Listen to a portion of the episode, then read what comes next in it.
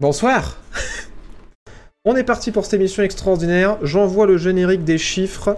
Euh, Michel, générique des chiffres. Sur la de c'est parti. Hey! Who are you people? What do you want from me? You want the numbers, Mason. That's all we've ever wanted. Alors, bon retour à tous dans euh, la tour de la JB Corp, au 360e étage de cette tour extraordinaire en plein centre de Paris, en face de la tour Eiffel, pour cette émission extraordinaire. Et euh, on commence tout de suite avec Xbox, parce que euh, y a eu pas mal de euh, comptes rendus, de bilans. enfin, comme, il faut, comme font régulièrement, vous le savez, les entreprises de jeux vidéo, tous les trimestres. Et là, en fait, on a eu un, deux comptes rendus sur lesquels je vais m'arrêter en particulier. On va commencer sur le compte rendu de Xbox parce que c'est intéressant les chiffres, et après on ira euh, sur le compte rendu de Ubisoft parce qu'on a appris énormément de choses euh, un peu plus tard dans l'émission sur des jeux qui étaient repoussés, des jeux qui étaient annulés. Euh, vous allez voir, cette émission va être assez riche. Alors, concernant Xbox, ça se passe putain de bien pour notre ami Phil. Parce que Xbox, donc là je vais parler uniquement d'Xbox parce que vous le savez, Xbox appartient à Microsoft et je vous donnerai quelques chiffres aussi sur Microsoft derrière. Euh, ça se passe vraiment très très bien. Et grosse surprise en fait ça fait euh, je, crois qu'il disait dans l'article de Gamecube qui était très bien foutu euh, que ça fait à peu près 10 ans que Xbox a un chiffre d'affaires qui ne fait que grimper. Et là notamment ils ont annoncé dans leur chiffre d'affaires du trimestre qui vient de passer qu'il y avait de plus en plus d'abonnés Game Pass et qu'en fait le Game Pass continuait de grimper par contre, il y avait une baisse des ventes euh, de jeux et de microtransactions de 6% par rapport à l'année dernière. Euh, bon, bah ça, on s'en doute, hein, forcément. Plus il y a de gens sur le Game Pass, potentiellement, moins il y a de gens qui achètent de jeux. Il y a une baisse euh, des ventes de consoles de 11%. Ça, c'est pas forcément courant euh, par rapport aux sorties de consoles euh, habituelles, mais en fait, c'est juste parce qu'il y a toujours des problèmes euh, pour se fournir en composants et qu'en fait, Xbox est en train de connaître depuis quelques temps, même s'ils avaient une, plus grande marge apparemment, ce que connaît PlayStation, c'est-à-dire que là, ils commencent à être à court de consoles et c'est pour ça que euh, il y a une baisse dans les ventes de consoles. Et voilà, le chiffre d'affaires qui a monté quand même, je sais plus de combien, mais par contre j'ai noté un truc assez ouf, c'est que on a eu le chiffre d'affaires aussi de Microsoft en parallèle, et du coup Microsoft aussi a un chiffre d'affaires qui monte, mais même bien plus, puisqu'il y a une montée de 20% du chiffre d'affaires de Microsoft, ce qui fait que Microsoft a un chiffre d'affaires actuellement de 196 milliards. Voilà, avec un bénéfice de presque 72 milliards pour Microsoft au global, ce qui fait qu'en fait ils ont une montée de chiffre d'affaires de 20% et une montée de bénéfice de 16%. Donc voilà, on n'est pas prêt d'oublier de dire le M de GAFAM quand on parle des méga corporations qui vont bientôt euh, nous vendre des euh, composants à intégrer directement à nos corps pour être surveillés et leur donner nos métadonnées et vivre vraiment euh, le rêve cyberpunk.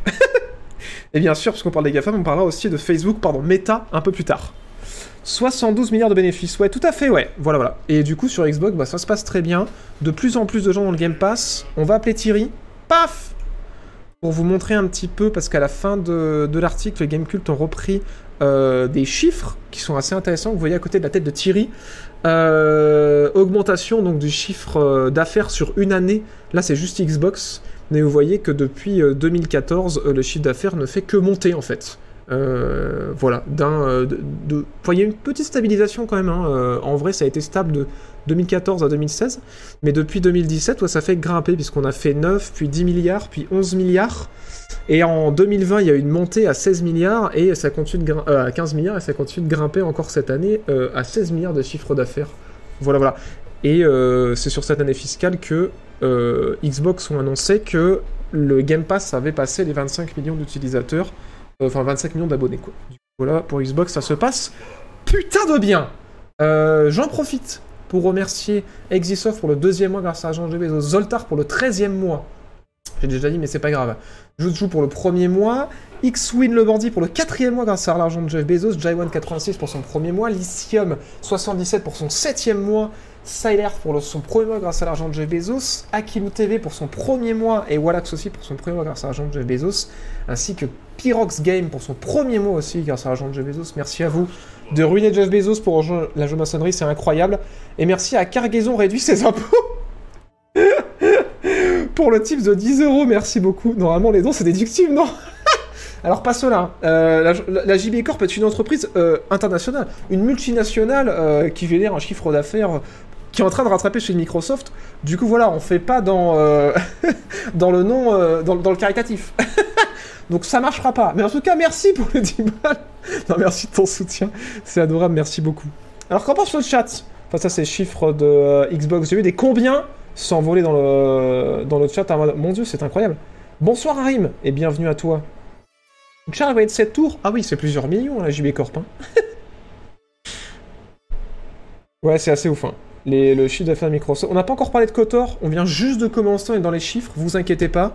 On va parler euh, du remake de KOTOR, des jeux Ubisoft repoussés et annulés, du jeu Gollum, euh, de Jedi aussi, euh, Survivor, de Diablo 4 et même d'un nouveau jeu Marvel.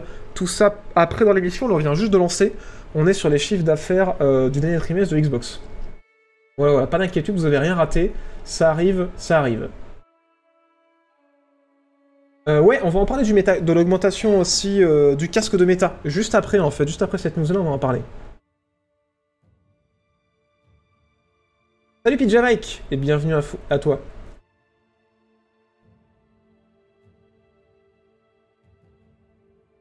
« 72 milliards de bénéfices, ce que Xbox, c'est Microsoft. Alors non, attention, les 72 milliards de bénéfices, c'est Microsoft. hein. C'est pas Xbox.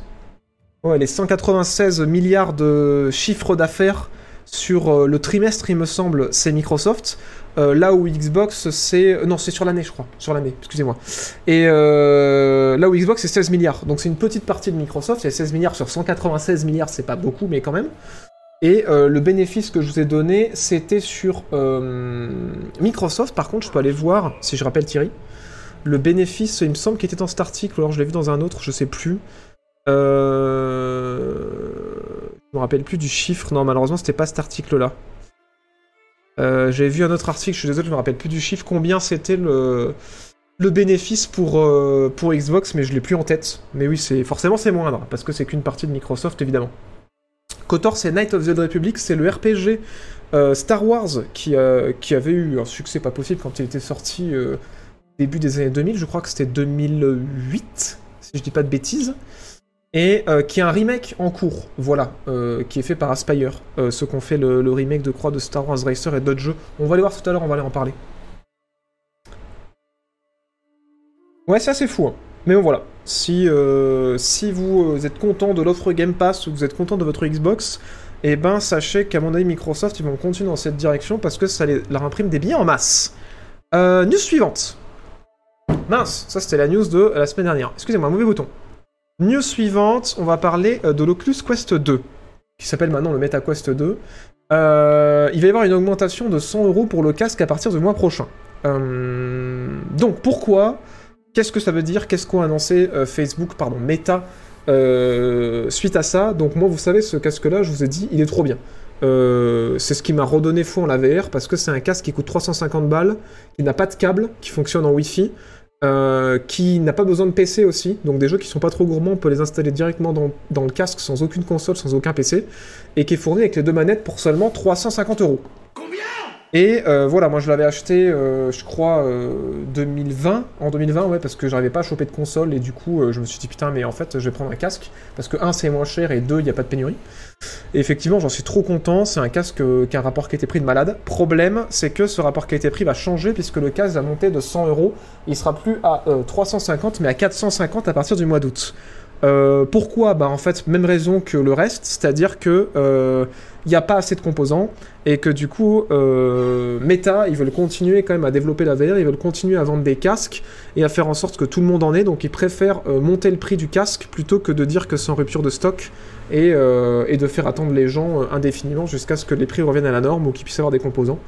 Donc voilà, euh, si vous aviez envie de commander un, un MetaQuest 2, je sais pas si les prix ont déjà monté, mais apparemment ils parlaient de le faire en mois d'août. C'est le moment ou jamais, euh, si vous voulez économiser 100 balles. Et euh, s'il y en a de dispo quelque part. Mais, voilà, c'est un peu la merde. Parce que c'était un casque qui était quand même vraiment, vraiment pas cher du tout. c'était abusé. Là, honnêtement, je vais pas vous mentir, pour moi, à 450 balles, ça vaut toujours le coup. hein. Parce que c'est quand même toujours un des casques verts les moins chers du marché. Et euh, en termes de technologie et, euh, d'utilisation, euh, on est quand même sur un truc qui vaut quand même toujours 450 balles. hein. On va pas se mentir, un truc sans fil avec les manettes fournies, euh, une telle résolution et un niveau de rafraîchissement si élevé, parce que c'est quand même 120 images par seconde. euh, pour l'instant, il y a vraiment personne en face, donc ils peuvent se permettre de monter le prix effectivement. Mais euh, c'est parce que eux aussi, Meta slash Facebook, ils ont dit que ça commençait à devenir concurrentiel en fait ce marché-là, qu'ils devaient monter les prix pour pouvoir continuer à investir, parce que oui la branche méta de Facebook coûte énormément et tous les ans euh, Zuckerberg qui croit vraiment à fond au métaverse au point qu'il a renommé Facebook en méta euh, bah, en fait il investit à mort dans la VR et, euh, et du coup son secteur de recherche rapporte pas grand chose pour l'instant mais il investit plusieurs milliards tous les ans. Et je crois que l'année dernière si je me rappelle bien il avait investi un truc genre 10 milliards de de dollars dedans et euh, pour l'instant c'est un puissant fond. Donc je pense que c'est pour ça que là il se dit bon faudra peut-être qu'on un petit peu les prix. On a trouvé notre public. C'est bien. Et euh, il y avait un- chiffre intéressant aussi dans l'article de Gamecult je crois ou c'était les articles après. Euh, c'est que ben mine de rien rien que dans le dans le store de Oculus il y a un milliard de dollars qui ont été dépensés en jeu quoi. En jeu en application depuis que le casque euh, est sorti. Donc c'est plutôt, ouf. Alors on n'a pas de, de trucs de comparaison euh, pour voir à peu près euh, combien ont dépensé sur deux ans les, les utilisateurs Steam avec tel ou tel casque. Mais voilà, un milliard de dépenses, c'est quand même pas mal. C'est-à-dire qu'il y a du monde qui, en plus d'avoir le casque, dépense dans les jeux. Et ils ont profité pour annoncer qu'il n'y aura pas de MetaQuest 3 euh, tout de suite, parce qu'en fait, là, ils sont en train de bosser sur un casque VR. Euh, je crois que j'ai noté le nom quelque part. Ouais, euh, Project Cambria qui va sortir l'année prochaine, qui sera un casque VR pour professionnels, donc un casque VR beaucoup plus cher et beaucoup plus performant. Je pense qu'aussi euh, ça intéressera peut-être ceux euh, qui sont prêts à claquer 1000 balles dans un casque VR pour une expérience de malade. Moi je conseille pas. hein. Euh, ce casque-là est très bien et je pense que le MetaQuest 3, euh, je l'espère, sera aussi abordable et aura un aussi bon rapport qualité-prix.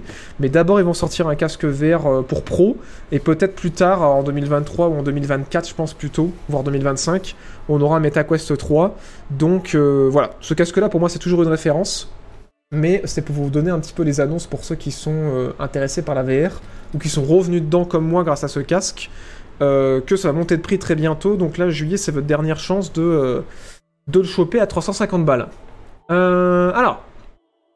Alors non, je vais pas parler de l'augmentation de l'abonnement Amazon Prime. Et j'ai vu passer la news, mais il y avait beaucoup beaucoup de news cette semaine. Mais effectivement, l'abonnement Amazon Prime va aussi augmenter. Mais je suis pas sûr que ce soit pour les gens qui l'ont déjà à vérifier. Mais, mais oui, j'ai vu passer cette info. Voilà. 100 euros, c'est énorme. Hein. 100 euros, c'est énorme, mais en même temps, 350 balles pour un casque VR qui sert de console, encore une fois, parce qu'on peut installer les jeux dans le casque, c'était vraiment pas cher. C'était vraiment pas cher. Ils ont pratiqué ce tarif pendant deux ans. Je pense qu'en vrai, ils auraient voulu continuer de le pratiquer parce qu'en termes de concurrence, c'est abusé d'avoir un, casque si peu cher. Mais malheureusement, pénurie de composants oblige. Euh, bah, c'est, euh, ils sont obligés de monter le prix. hein. Peut-être que ça redescendra plus tard. Euh, on croise tous très fort les doigts. Mais ouais, là, euh, là, le prix va monter. On sait la date de l'augmentation, c'est août. Ils ont dit août. Je sais pas, j'ai pas vu la date exacte, mais ce sera pour août, quoi. Et malheureusement, ouais, c'est surtout parce que c'est les composants qui sont de plus en plus chers. hein.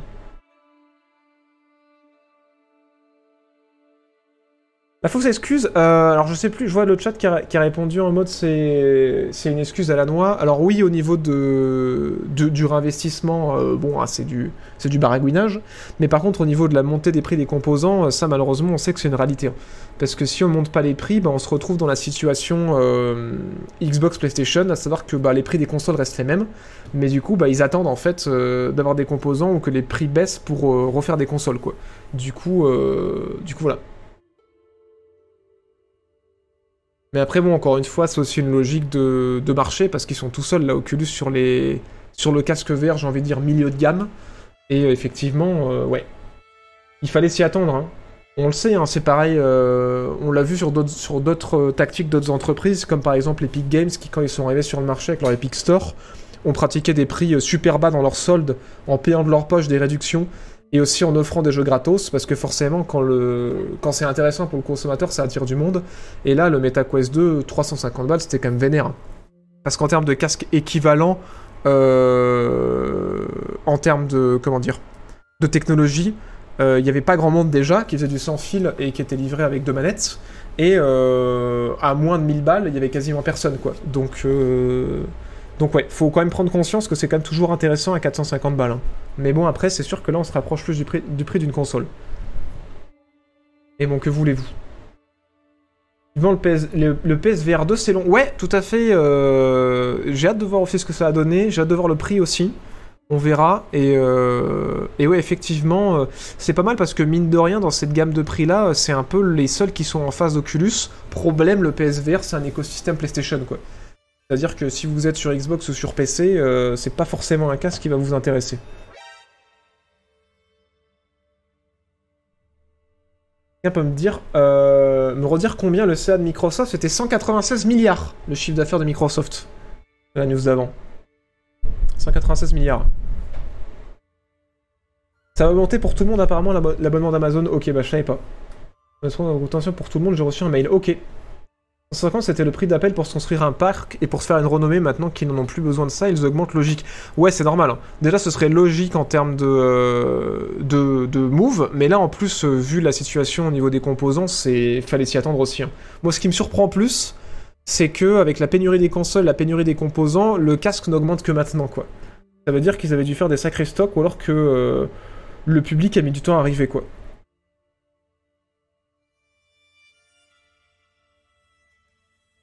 Par contre, le casque tient la charge grand max 2 heures. Ouais, tout à fait. Euh, par contre, il y a possibilité de brancher une batterie dessus. hein. Euh, genre type batterie pour téléphone ou autre type de batterie. Euh, moi, en général, je, pensais faire ça.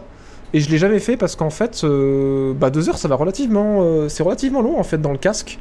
Et, du coup, les rares fois où j'ai vraiment eu de jouer, bah, j'ai câblé le casque pour rester en, en et continuer de jouer un peu. Mais en général, une session de deux heures, c'est pas dégueu. Mais ouais, il y a beaucoup de, batteries qui peuvent être fixées sur le casque. Ils font même maintenant des sangles avec des batteries supplémentaires euh, qui tiennent un peu plus longtemps. Mais ouais, il y a pas mal de, trucs euh, à rajouter pour ceux que intéresse vraiment. Moi, je trouve que deux heures de verre, déjà, c'est pas mal. hein.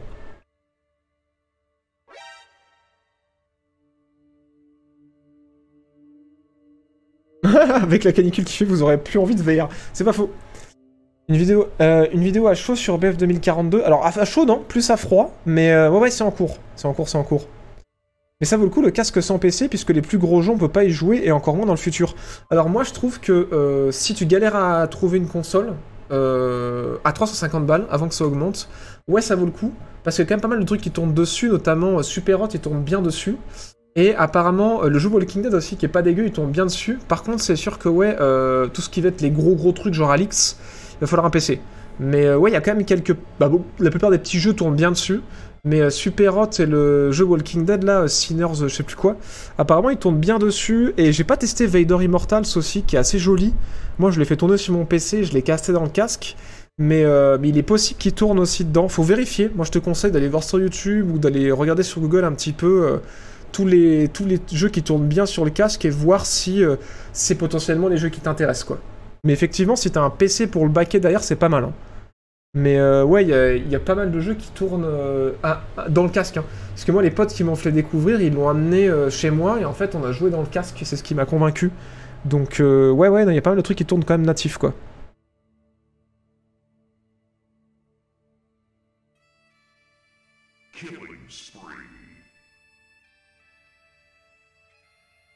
Moi j'ai le Solite avec la batterie incluse, c'est très confort et ça augmente l'autonomie. Bah voilà.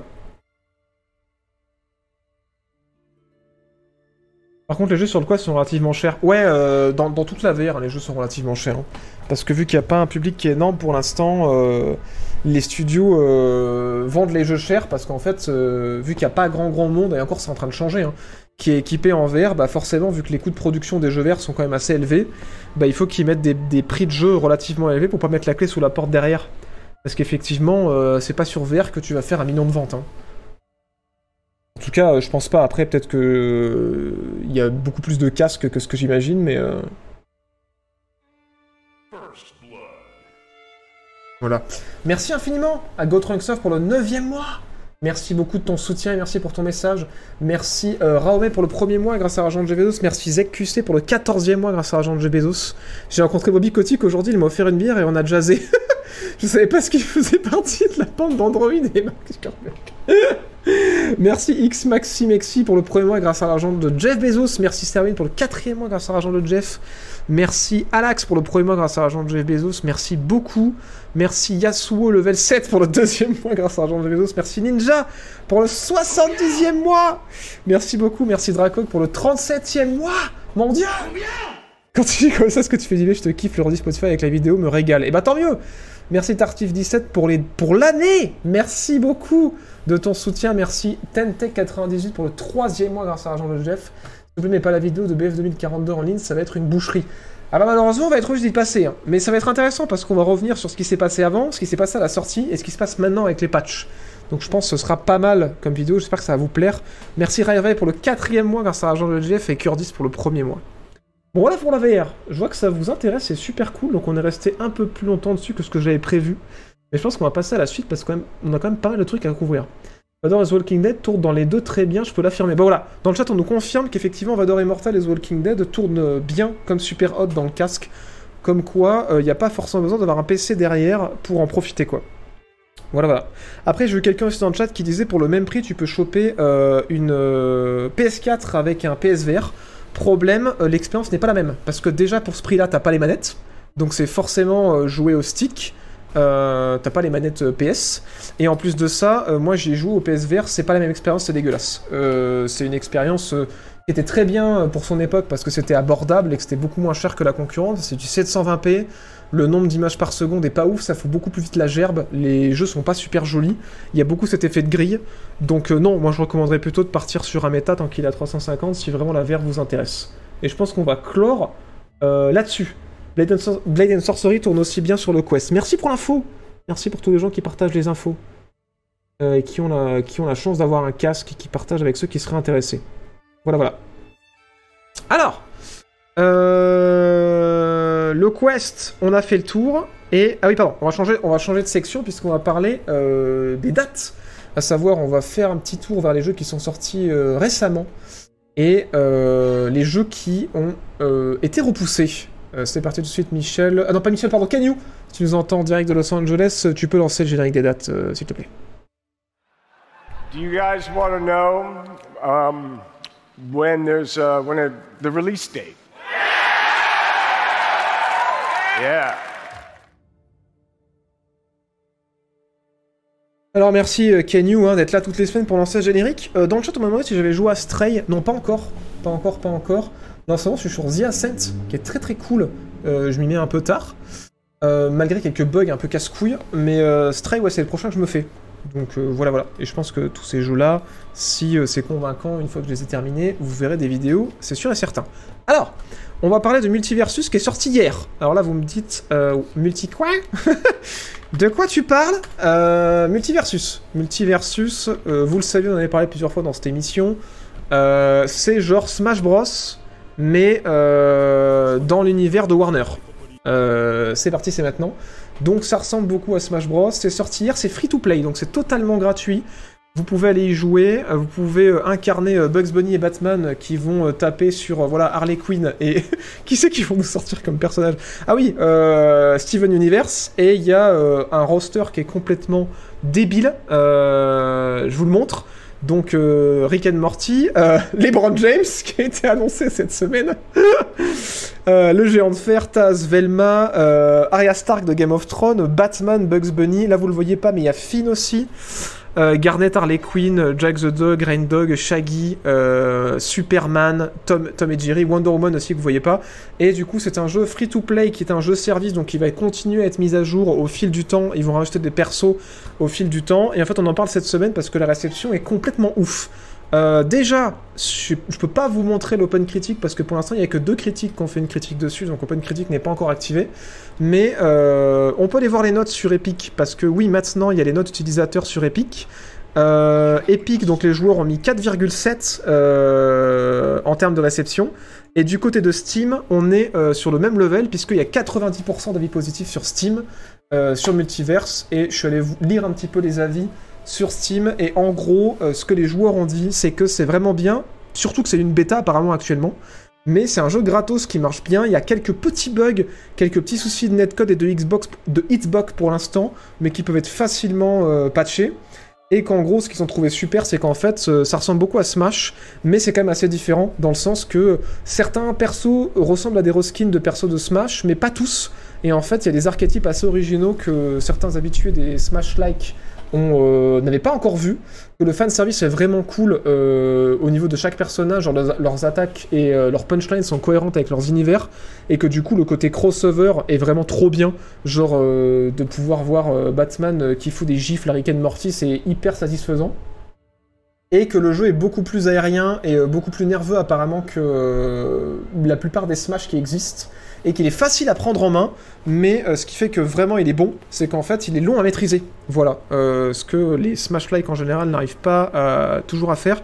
Pour ceux qui voient pas du tout euh, ce que c'est qu'un Smash-like, en fait c'est un jeu de combat classique, mais qui va se jouer en général à, à plus qu'un joueur. Donc là il y a du 1v1, il y a du 2v2, et il y a du chacun pour sa peau. Et en fait, le but, c'est pas euh, d'enlever les PV de l'adversaire, c'est de lui mettre le plus de dégâts possible. Et quand il atteint un niveau euh, critique de dégâts, en fait, chaque coup va le faire s'envoler de plus en plus loin. Et c'est en le faisant sortir de l'écran de jeu qu'on lui enlève une vie. Et le but du jeu, c'est d'enlever le plus de vie possible aux adversaires. Voilà. Les Smash Like, c'est très très fun. Et, euh, voilà, vous voulez tourner un petit peu le jeu à l'écran. Je sais pas si vous avez eu l'occasion de l'essayer, mais c'est assez impressionnant parce qu'à la sortie sur Steam, alors rien que sur Steam, hein, parce qu'il est sorti sur Epic aussi et sur console, il me semble, rien que sur Steam, il y avait 150 000 joueurs simultanés à la sortie. Et au moment où je vous parle, euh, donc le lendemain de la sortie, il y a encore 100 000 joueurs qui sont actuellement en train de se mettre la race sur Multiverse. Et euh, dernière info aussi au niveau des, mic- des microtransactions, euh, il y a certains joueurs qui ont dit que Diablo Immortal devrait prendre des notes, puisqu'il n'y a pas de lootbox, et que euh, pour l'instant c'est que des skins pour les personnages, et qu'il y a un Battle Pass, mais qui sert surtout à des apparences et qui est pas du tout utile. Donc la majorité des joueurs sont très contents en fait de la monétisation des microtransactions, et qui disent que franchement pour un jeu gratos, c'est vraiment propre et ça fait plaisir. Voilà voilà euh, Qu'en pense le chat? Avez-vous testé le jeu? Êtes-vous intéressé? Encore une fois c'est gratos. Hein. Euh, dites-moi, dites-moi. Merci Purple Drain pour le 9 mois. Euh, merci infiniment de ton soutien. Merci Max Carcro pour le 10 mois grâce à l'argent de Bezos. Curdis pour son premier mois. Rarvel pour le 4 mois grâce à l'argent de Jeff. Tentech98 pour le 3 mois grâce à l'argent de Jeff. Merci Etenia18 pour le sixième mois. Merci beaucoup de ton soutien. Merci Genius Panda pour l'année. Un an d'émission en podcast pour moi. C'est toujours un plaisir depuis tout ce temps. Merci pour tout, JB. Mais merci à toi de ton soutien. C'est vraiment adorable. Et merci, je vais mettre la vidéo en boucle. Et merci beaucoup à Oyaji Psy pour le troisième mois. Merci beaucoup. Salut Ocean. Je joue depuis le 19 et c'est vraiment trop bien. Nice. Euh, Est-ce qu'il y a un potentiel compétitif? Euh, Bah, si euh, c'est bien suivi, je pense comme Smash, je presque envie de te dire.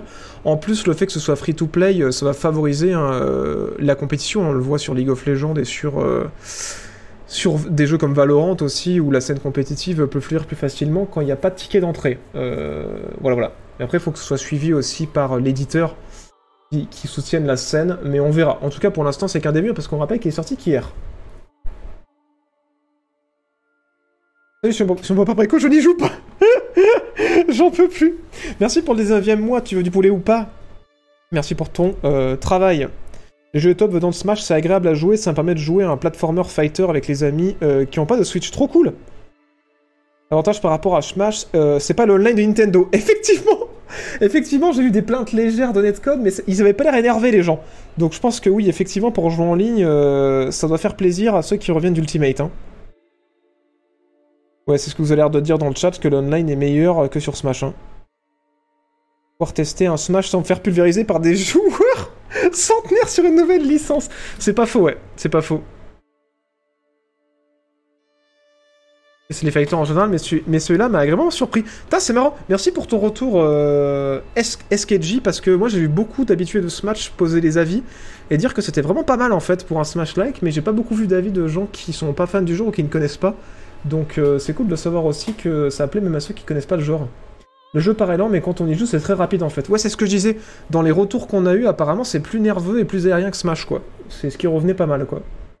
Très bien quand on te demande pas de payer 20 balles par an et que tu as Samy euh, qui devient Goku, ce qui est excellent Mieux que Brawlhalla. Ok, bah apparemment, vous avez l'air d'être aussi convaincu que les avis que j'ai vus. Bon, après, encore une fois, un 90%, 90% d'avis positifs sur Steam et 4,7% euh, d'avis des, des joueurs sur Epic, c'est quand même pas mal. Hein. Ok, ok. Ouais, il est cool à prendre en main euh, pour les gens qui, comme moi, euh, jouent pas trop aux jeux de combat. Bon bah nice Nice, très bien. Et bah voilà, vous savez, ça existe, et même si jamais un de ces soirs vous faites une petite soirée, parce que je sais qu'il y en a qui sont en vacances euh, chez vous, n'hésitez pas à l'installer sur votre Steam et à brancher 4 manettes à votre PC pour en, pour en profiter. Je suis sûr que ça, c'est le genre de jeu qui, en général, vous refait une soirée. L'interface de jeu est très propre. On dit pas un Smash-like, mais Platformer Fighter. Oui, bon, oh, je pense que tout se dit. Après, c'est des termes qui sont utilisés euh, par un petit peu tout le monde. Moi, j'ai toujours dit Smash-like, mais effectivement, Platformer Fighter, euh, je l'ai vu revenir concernant euh, Multiversus. Ouais, c'est une bêta encore, ouais, tout à fait, de ce que j'ai lu sur les, sur les reviews. Voilà, enfin bref, ça vous intéresse ou pas, sachez que c'est gratos, et que ça existe, et que ça a été très bien reçu. C'est la news de cette semaine. Euh... Voilà, voilà. Ah oui, et j'ai vu qu'aussi, ils reprochaient juste un petit truc au niveau des, microtransactions, c'est que certes, elles sont pas utiles, euh, certes, euh, le Battle Pass aussi sert à rien, et que c'est surtout pour soutenir le jeu, mais que par contre, certains journalistes avaient dit, par contre, ouais, si on veut acheter des skins, c'est cher hein. Genre, le skin le plus cher de Batman, le skin légendaire, il est quand même à 20 balles. Mais bon, voilà, après, je pense que si vous prenez des skins, en général, c'est pour plus pour soutenir le studio, parce que c'est pas ça qui va vous rendre plus fort. hein. Euh, sinon, on le saurait. Euh, ensuite, on va parler de Xenoblade Chronicle 3, euh, qui n'est pas encore sorti, lui, par contre. Je vais vous montrer quelques images. Il est où? Paf Voilà, alors c'est ça. On va essayer de prendre une bande-annonce assez récente. Celui-là?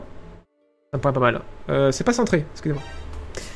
Alors, il, va sortir le 29, donc dans deux jours, et euh, les avis de la presse sont tombés. Euh, c'est un JRPG, c'est le troisième de... Qu'est-ce que c'est que cette bande-annonce? Ouais, on va voir, peut-être un peu le jeu. Je sens que j'ai mal choisi. Ouais, j'ai mal choisi. Euh, on va prendre ça. On trouvera probablement un peu mieux le jeu. Il va sortir sur Switch dans deux jours. C'est le dernier, si je me rappelle bien, de la trilogie. Je crois qu'ils n'ont pas prévu de Switch. je crois qu'ils n'ont pas prévu de suite. Et on va aller voir l'open critique euh, juste après. Euh, vous a montré quelques images du jeu. Euh, Open Critique, je le rappelle, c'est un site que j'utilise où en fait qui est tenu par des gens comme vous et moi qui sont financés par leur audience. Puisqu'il y a un Patreon en fait qui permet de financer les gens qui sont sur Open Critique et en fait ils tiennent ce site pour faire une moyenne des notes de la presse, mais eux par contre, contrairement à Metacritic, ils vont lire les avis de la presse et ils vont voir si en lisant l'article, ils recommandent ou pas le jeu et ils font une deuxième note. Et du coup, c'est ce que je vous montrais là actuellement. Paf, Open Critique, ça ressemble à ça. Et ça, c'est la note que la presse a mis. Et ça, c'est si oui ou non la presse recommande le jeu ou pas. Et vous voyez qu'il y a un 8,8 de la presse et que 94% de la presse euh, recommande le jeu et que c'est basé sur 53 critiques. Donc, c'est vraiment pas dégueu.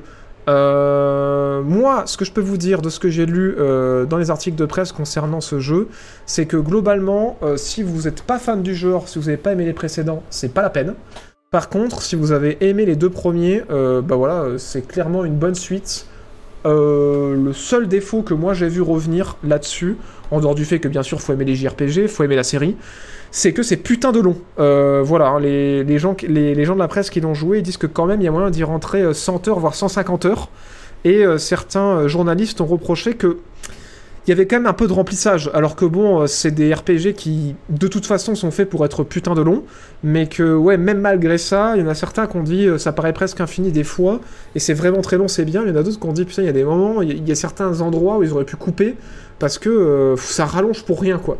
Mais, mais voilà, quand même un gros gros truc. euh, ouais, 150 heures de jeu apparemment, faudra voir quand il sera sorti combien diront exactement les joueurs pour compléter ou pour faire le jeu. Mais ouais, on parle quand même d'une centaine d'heures de, de quêtes ou de, de, jeu quoi. Donc faut avoir le temps. hein. Et Xenoblade est ce jeu avec Persona où le prologue dure 50 heures. J'aime pas la part graphique. Ouais, alors bien sûr, faut aimer. hein. Faut aimer. Et puis en plus, c'est euh, une exclue Switch, hein, il me semble, euh, le 3. Euh, à moins que ça change plus tard. Et du coup, forcément, ça peut un petit peu piquer les yeux sur les phases de gameplay. Allergique au JRPG. Il y a de l'herbe comme dans Zelda, c'est un bon jeu.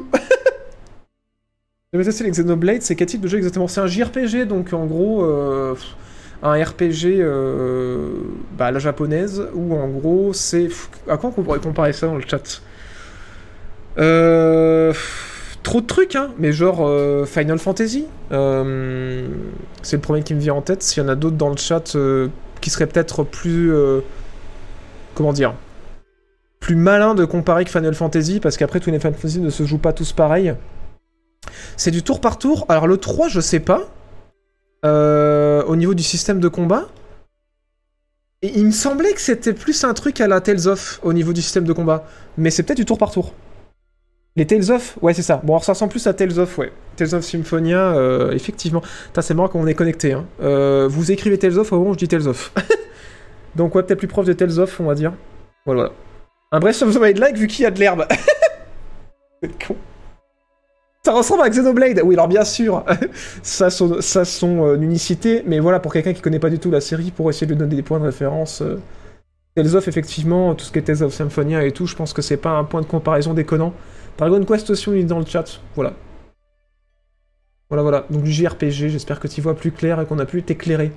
Malgré le fait que je ne regarde pas les rediffs, euh, je me pose une question, Jean-Baptiste Chaud, est-ce qu'on a des nouvelles du FPS Star Wars qui va être fait par Respawn? Euh, Non, pas pour l'instant. On va reparler un petit peu dans l'émission parce qu'on va revenir sur les différents projets qui sont en train de développer euh, chez Respawn. Mais pour l'instant, on n'a pas de news.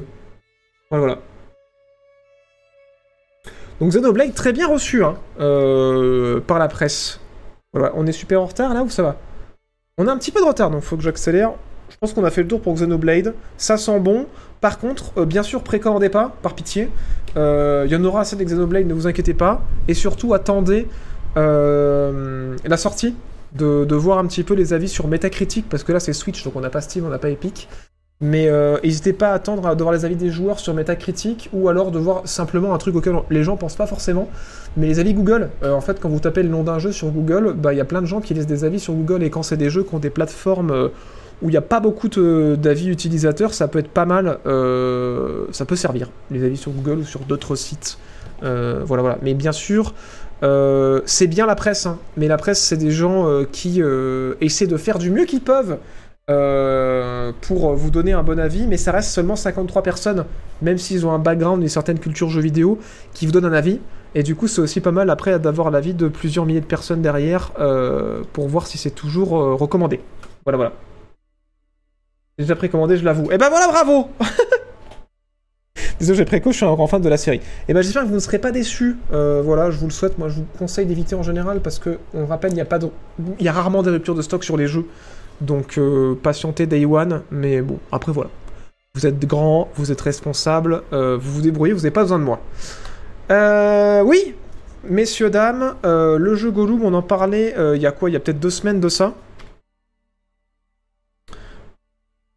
Oui, il y a un jeu Gollum qui est en préparation. Ouais, c'est il y a deux semaines. Il y a eu un trailer qui est sorti. C'est un jeu d'infiltration un petit peu à la Styx dans l'univers du Seigneur des Anneaux. où On va incarner Gollum. Vous ne saviez pas euh, que ça existait, ça existe. Et euh, on nous a montré du gameplay il y a deux semaines et ça a été la méga douche froide. Comme vous pouvez le voir là, euh, 50 000 dislikes pour euh, 18 000 likes sur un total d'un million de vues. Si vous vous demandez comment je fais pour avoir les dislikes sur Firefox et sur Google, vous tapez dislike YouTube dans les add-ons et ça vous, remet la barre. Euh, pourquoi il y a autant de dislikes? Parce qu'en fait, ben, c'est pas très joli. Euh, forcément, le, Seigneur des Anneaux, bah, ça parle au public mainstream, à beaucoup de monde, et euh, les gens s'attendaient à un truc plus gros budget, même si, euh, bah quand on voit le studio qui est derrière, on se doutait quand même que ça allait pas être un truc super beau. C'est quand même assez intéressant de voir les designs de certains lieux et de certains personnages qui sont pas comme dans les films, mais qui, qui ressemblent plus à ce qu'on pouvait imaginer en lisant les bouquins. Mais le problème, c'est que ouais, c'est pas très joli. Et euh, ça a pas l'air super varié, surtout en termes de gameplay, à part escalader et se planquer. On n'a pas l'air d'y faire grand chose d'autre. Et bon, on incarne Gollum, donc fallait s'en douter. Mais euh, voilà, ça a été un peu la douche froide pour les joueurs. Et du coup, la news de cette semaine, c'est que le studio a officiellement annoncé qu'il repoussait le jeu. Donc, euh, j'ai envie de dire, c'est tant mieux pour deux raisons. Parce que ça leur permettra peut-être de faire un petit polish graphique pour essayer de convaincre un peu plus les joueurs qui attendent la sortie et qui voudraient un truc plus joli. Ou peut-être rajouter un peu de variété au gameplay, j'en sais rien, mais en quelques mois, ça me paraît moins probable. Et surtout, ça leur permet d'éviter la sortie en fin d'année, hein, parce que là, ils étaient prévus pour le 1er septembre à la base. Et euh, bah, il y a beaucoup, beaucoup de jeux qui vont arriver, hein, vous le savez, ça va être euh, l'embouteillage, là, cette fin d'année. Et, euh, et du coup, voilà, même si c'était parmi les premiers à sortir, je pense qu'ils se disent, bon, on va peut-être voir pour l'année prochaine. Voilà, voilà, je sais plus trop ce qu'ils ont dit dans le communiqué. Pas grand chose, en gros, qui repoussé de quelques mois, et je crois qu'il n'y a même pas de date fixe, donc voilà, c'est repoussé. À l'année prochaine, c'est sûr. Euh, je pense qu'ils nous redonneront des infos quand ils auront euh, avancé sur le jeu. Effectivement, on dirait Styx, hein, comme je le disais. hein. Ouais, la direction artistique est cool. Après, euh, graphiquement, voilà, certains reprochaient que c'était pas super beau, mais j'avoue que la DA est cool. Et, surtout, ce que on, reprochait beaucoup de joueurs, c'est le gameplay qui a pas l'air, qui a pas l'air extrêmement varié, quoi. Ça a l'air complètement hors lore. Les fans ont de quoi pas être contents. Ah ouais, ah bah, je t'avoue que moi, sur les images que que j'ai vues, ça m'a pas choqué, mais je me suis pas renseigné plus que ça sur le jeu après. hein. Incarner un perso que personne n'aime, un futur échec? Non, bah voyons. J'avoue qu'après miser sur Gollum, euh, voilà, fallait le faire. Mais après en même temps, euh, vu la taille du studio, hein, qui est pas énorme, hein, parce que Daedalic c'était un éditeur indé à la base qui avait fait euh, je crois, par Gollum avant ça. Du coup, c'est pas un gros gros studio. Mais c'était malin de prendre Gollum, parce que certes ça intéressait pas euh, forcément euh, tout le monde, mais ça permettait de faire un petit jeu euh, d'infiltration exploration euh, qui était voilà qui avait pas qui voyait pas trop grand. Mais malheureusement la hype est montée parce que le Seigneur des Anneaux et forcément derrière bon bah voilà ça repousse. Et c'est pas la première fois hein, parce que je crois que c'est la troisième fois qu'il repousse le jeu quand même. hein. Donc ouais ça ça sent pas super bon mais bon on peut leur souhaiter de déjà de pas trop cruncher et puis d'arriver à, convaincre quand ça sortira parce que voilà après là encore c'est que des images euh, peut-être qu'en fait le jeu est très très bien et qu'on s'en rend pas compte et qu'on le verra l'aura- quand on l'aura en main ce serait pas la première fois qu'un jeu se vend très mal et qu'en fait euh, il est très très cool une fois qu'on l'a en main quoi ça, je sais pas si c'est le genre de lieu pour en parler, mais une nouvelle version d'un des plus gros RPG amateurs qui va arriver d'ici septembre, 10 ans de développement. Euh, J'en ai pas entendu parler. Si tu peux nous donner le nom, n'hésite pas à en parler dans le chat, mais euh, j'ai pas, sais pas passé dans mes news. En fantasy, il y qui est sorti il y a pas longtemps, ouais, tout à fait, ouais. Le projet sans le sapin. Franchement, je leur souhaite pas, hein. On verra. hein.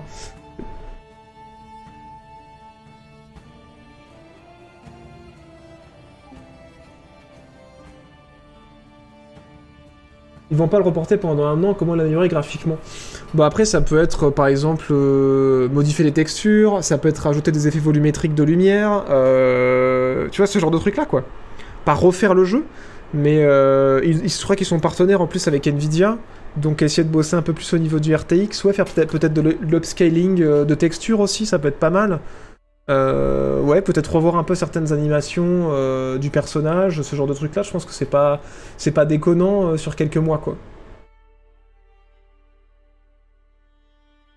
Trouve la DA vachement cartoon, j'aime pas trop. Bah en fait c'est parce que c'est vraiment une autre interprétation visuelle de- des bouquins quoi. Bon je trouve ça intéressant en vrai. hein. Mais c'est sûr que c'est pas euh, comme les autres jeux anneaux qu'on a pu avoir qui sont euh, eux plus inspirés des films quoi. Bien- Gollum bientôt dans le multiversus Franchement il pourrait hein C'est Warner non? Non je sais plus. Harry Potter va aussi être reporté à 100%. Je sais pas, on verra. On verra, on verra, j'espère pas, hein, mais on verra. Optimise le jeu tout simplement. Oui, après c'est possible qu'ils en profitent aussi pour faire de l'optimisation, hein, ça c'est sûr. Ils ont tout compris depuis Shadow of War, tout le monde rêve de pouvoir jouer Gollum. Notre job, j'espère qu'on va proposer quelque chose d'intéressant, c'est la seule chose qui peut les sauver. Ouais, c'est ça, mais ça malheureusement, avant qu'on puisse y jouer, euh, on le saura pas. Enfin bref, voilà pour Gollum. Euh, premier report de cette émission, et loin d'être le dernier, puisque euh, on enchaîne avec euh, Avatar, le jeu d'Ubisoft, qui... et alors là, il va y avoir une chier de news sur les jeux Ubisoft. hein. Euh, Le jeu Avatar dont on n'a toujours pas vu de gameplay, euh, qui est très très attendu. Euh, On a juste un trailer pour l'instant. C'était quasiment sûr que ça allait être repoussé parce qu'il était prévu pour euh, cette année avec toujours pas de date. Et en fait, ouais, c'est officiel, il est repoussé à au moins 2023. Et pas début 2023, je crois, parce qu'ils l'ont décalé au prochain exercice fiscal. Donc ça veut dire que c'est pas, c'est après mars, après mars-avril. Et en gros, pour ceux qui atterrissent et qui voient pas du tout ce que c'est et qui savent pas du tout qu'Ubisoft est en train de bosser sur un jeu Avatar, donc c'était un jeu qui était censé sortir en fin d'année euh, en même temps que le film. C'est développé par euh, Ubisoft Massive, ceux qui ont fait euh, The Division 1 et The Division 2, mais ça va pas du tout être un jeu comme The Division, puisqu'apparemment c'est un open world un petit peu plus classique de ce que fait Ubisoft, type Assassin's Creed. Après, on a très peu d'infos sur le jeu, s'il y a beaucoup de RPG dedans, ou si c'est plus un jeu d'aventure euh, comme les anciens Assassin's Creed, ça on n'en sait rien. Mais voilà, très peu d'infos sur le jeu, euh, pas euh, de gameplay, juste ce- cette bande-annonce qui tourne apparemment dans le moteur du jeu. Ça a l'air très cool, hype de ouf, hein, puisque quand même presque 16 millions de vues sur le, sur le trailer sur lequel je viens de cliquer. Malheureusement, ouais, c'est repoussé à l'année suivante. Et euh, ça fait qu'il reste pas grand chose à Ubisoft sur cette année fiscale, puisque là, du coup, ils ont euh, euh, Mario Rabbids euh, Lapin Crétin, donc la suite du XCOM Like qui sort sur Switch là, et euh, Skull and Bones qui va sortir en fin d'année. Et ça, du coup, se repoussé au prochain exercice fiscal. Et c'est pas le seul jeu, malheureusement, euh, messieurs, dames, qu'ils ont repoussé. Et euh, il y a aussi des jeux annulés. Alors, euh, certains euh, diront euh, qu'il y aura des bonnes nouvelles et c'est tant mieux. Mais on va en parler juste derrière. Euh, déjà, je vais prendre des réactions à chaud euh, là-dessus par rapport au chat. Et je vais en profiter aussi pour remercier Skyrunner pour son 64e mois. Merci beaucoup. Merci Gothic War aussi pour l'année d'abonnement. Merci beaucoup. Merci Tic Tac Tacos 92 pour le troisième mois grâce à Argent de Bezos. Merci Ushni pour le deuxième mois grâce à Argent de Bezos. Et merci pour ton message, c'est adorable. Merci Escortboy pour le troisième mois. Et merci Foxono pour le 20e mois. Merci beaucoup. Et merci Rod qui fait son année aussi. Merci beaucoup. Merci euh, aussi à Cradel qui prend l'argent de Bezos pour son premier mois. Euh, et Foxono qui lui dit Hello JB, je me demandais si tu comptes faire un jour des nouveaux designs pour la boutique. Oui, putain, j'avais complètement zappé, mais il faut que je m'y mette. Ouais, ouais, ouais, il faudrait que j'en fasse. hein. Faudrait que j'en fasse parce que euh, ça fait euh, des années que je vends plus de t-shirts et que j'ai arrêté de faire la, la com, euh, de la com autour des, t-shirts parce qu'il y en a quasiment plus et c'est des vieux vieux designs. Donc ouais, faudrait que je m'y remette. Merci Ultime Banga pour le 13e mois grâce à Argent de Bezos et Sadward pour le 10e mois grâce à Argent de Bezos. Alors, salut Scott et Rocksmith Plus. J'espère que tu vas bien. Ton roguelike préféré? Moi j'adore Slay the Spire. J'adore FTL. Et euh, j'aime beaucoup aussi. Euh... euh, Ce qu'ils ont fait avec Dead Cell aussi en vrai. C'est pas mal. Mais je pense que mon préféré préféré c'est Slay the Spire. J'en donnais qu'un. Pardon, on arrive à la fin de la bande annonce. Voilà, voilà, donc. Ça sent le Far Cry like, on verra. Pour l'instant, on a très peu d'infos là-dessus. Ça a fuité parce qu'Ubisoft ils ont dit aussi qu'ils avaient repoussé un autre jeu. Alors ça va être important d'écouter les termes parce qu'en fait après on a su ce que c'était. Ils ont dit que c'est pas le seul jeu qui a été repoussé l'année prochaine, mais qu'ils ont repoussé un autre jeu de moindre importance, donc pas aussi gros euh, sous-entendu que Avatar, à l'année prochaine également. Et en fait, grâce à notre ami euh, Jason Schreier, euh, qui vous le savez est Monsieur Fuite et Monsieur j'ai des contacts chez tous les studios, on sait ce que c'est qui a été repoussé. Et en fait, c'est le prochain Assassin's Creed. Pas euh, le gros Assassin's Creed euh, en mode euh, le méga Assassin's Creed full RPG et tout, mais l'Assassin's Creed dont on n'arrête pas de parler ces dernières semaines, qui est beaucoup plus court et qui sera une expérience linéaire d'infiltration, un peu comme l'ancien Assassin's Creed, et qui de base était censé être un DLC pour Valhalla, où on incarnait Basim et qui va se dérouler, on le sait parce que ça a fuité à Bagdad. Et en fait, c'était ça a tellement convaincu Ubisoft qu'ils ont décidé d'en faire un jeu à part entière, qui sera moins gros qu'un Assassin's Creed euh, AAA classique, mais qui, euh, eux, ils l'espèrent, permettra aux gens de patienter avant que Assassin's Creed Infinity, euh, c'est-à-dire le méga Assassin's Creed de la mort, euh, comme les derniers Assassin's Creed qui sont sortis, mais encore pire, qui sera encore plus ambitieux, puisque potentiellement il se passera à plusieurs époques, mais ça c'est des rumeurs, donc attention à prendre des pincettes arrive, et du coup celui-là euh, s'appelle Assassin's Creed Rift, sera linéaire et sera plus infiltration, plus court aussi, euh, était censé sortir potentiellement en fin d'année ou début d'année prochaine, et ben non, c'est lui qui a été repoussé aussi comme Avatar, et on le verra pas avant euh, l'été 2023, voire début 2024, puisque du coup le- l'exercice fiscal, euh, vous le savez, ça, se ça se passe de mars à mars, ou d'avril à mars, et donc voilà, malheureusement, cet Assassin's Creed-là, qui je sais chauffe beaucoup d'entre vous, parce que quand vous avez entendu Assassin's Creed plus linéaire et plus infiltration, vous êtes en mode Ah oui! Eh ben, c'est pas pour tout de suite. Voilà, donc Assassin's Creed Rift aussi a été repoussé, tout comme Avatar. Voilà, voilà. Alors bien sûr, oui, ambitieux, euh, c'est en mode euh, le DLC. Bon, c'est pas la première fois qu'Ubisoft fait ça, hein, ou que d'autres studios font ça. c'est pas une première qu'on voit un, DLC de avoir suffisamment de potentiel pour qu'on leur donne plus de thunes et qu'ils en fassent un jeu à part. C'était notamment le cas de euh, Blood Dragons, il me semble, ils avaient fait ça Ubisoft. Vous savez, le Far Cry là, qui était un mode euh, euh, rétro euh, néo-fusion euh, qui était très très cool. Et ben apparemment, euh, ce serait un truc du même acabit, c'est-à-dire que c'est pas en mode c'était un jeu à côté. Et du coup, on se dit c'est tellement bien euh, qu'on en fait un plus gros jeu comme Black Flag. C'est plus en mode comme Blood Dragon. C'est un truc qui est intéressant, c'est un peu différent de ce qu'on fait sur le jeu principal. À savoir, ça va être linéaire et plus orienté à infiltration. Et du coup, c'est suffisamment intéressant pour qu'on en fasse un jeu à part. Voilà. Euh... Ouais, c'est repoussé, c'est repoussé. Mais c'est bien parce qu'en fait, euh, enfin, moi ce que je me dis qui est bizarre, c'est qu'Ubisoft ils y croient pas parce qu'ils le décrivent encore comme un jeu de moindre importance. Alors je sais pas s'ils pensent que ça va pas marcher ou si c'est juste parce que ça va être du calibre de Blood Dragon et que ça va être un jeu, comme je m'en doute moi honnêtement, hein, je pense que ça va être ça, un jeu relativement court. Euh, Mais ouais, honnêtement, je pense qu'ils, sous-estiment euh, en vrai la l'intérêt que peuvent avoir les joueurs pour euh, pour un Assassin's Creed plus linéaire. On fait encore plus de quêtes FedEx, encore plus tourné vers les blagues graveleuses comme dans Valhalla.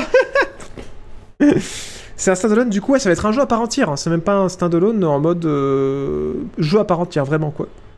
Je pense qu'ils vont le vendre comme ça. Enfin, nous, on peut dire que c'est un standalone parce qu'on savait, euh, grâce au fuite, que c'était un DLC à la base. Mais ça va c'est développé comme un jeu à part entière. Qui est censé nous faire patienter avant le prochain Assassin's Creed, quoi.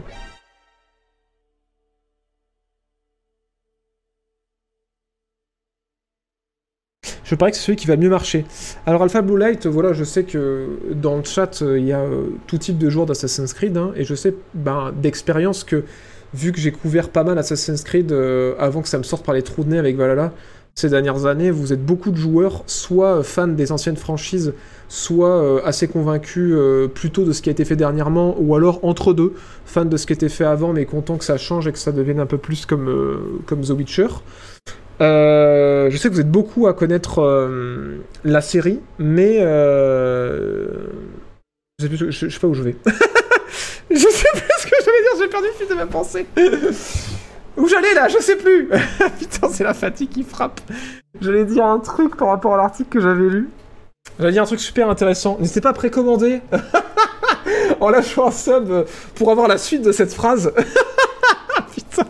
J'ai perdu le fil de ma santé, de ma pensée, mais à une vitesse. Euh... Oui, voilà, ça y est, ça m'est revenu. Putain, fou C'est bon, je l'ai reconnecté. oui, en fait, euh, c'est Alpha Light qui nous disait je suis sûr que c'est celui qui va mieux marcher. Et en fait, j'allais lui rappeler que effectivement, euh, il y a des fans d'Assassin's Creed classique dans le chat euh, en mode putain, mais ça va tellement mieux marcher, il va y avoir tellement plus de joueurs qui vont préférer un Assassin's Creed linéaire en infiltration. Et en fait, euh, moi j'ai un peu envie de vous dire euh, non, en fait. C'est carrément pas sûr du tout. Parce que euh, les Assassin's Creed marchaient très bien, mais en termes de vente, euh, les Assassin's Creed qui se vendent le plus, c'est Origins, euh, c'est Odyssey, et Valhalla, c'est l'Assassin's Creed qui s'est le mieux vendu de toute la franchise.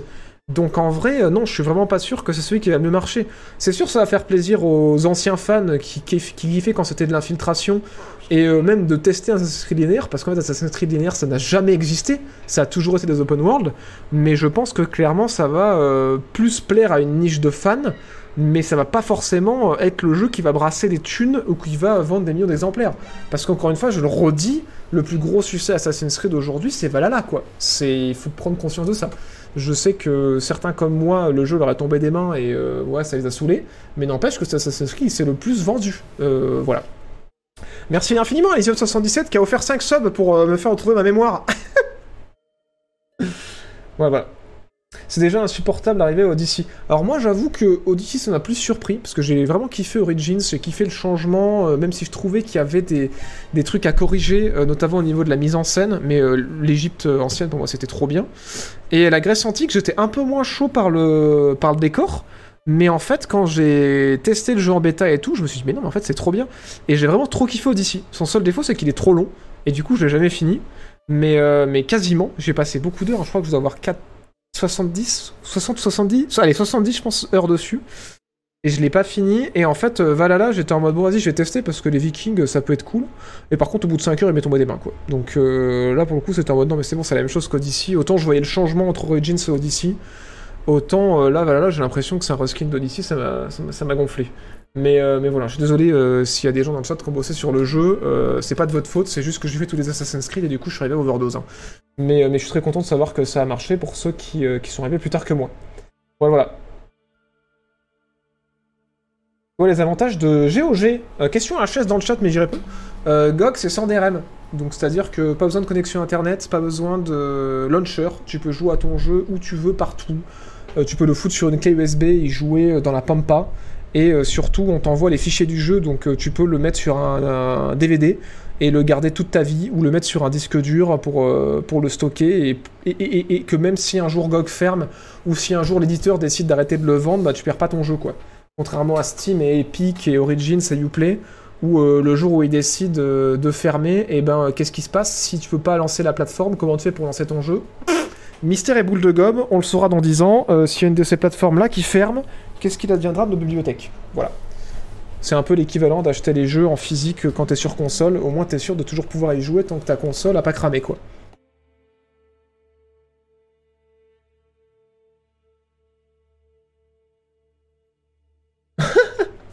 Merci, je le présente.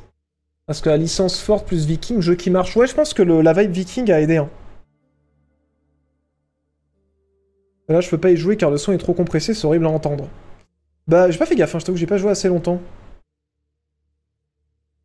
Le jeu amateur dont je parlais, c'est euh, Aidemfia, RPG gratuit onirique, tour par tour, scénario en branchement, 60 heures de jeu.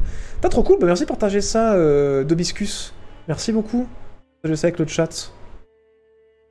Odyssey avec ses deux extensions dans les enfers et dans l'Atlantide, c'est vraiment vraiment bien. Ouais, euh, j'ai mes potes qui l'ont fini par contre et qui m'ont dit que ouais, euh, le jeu est cool hein, et que la fin est bien.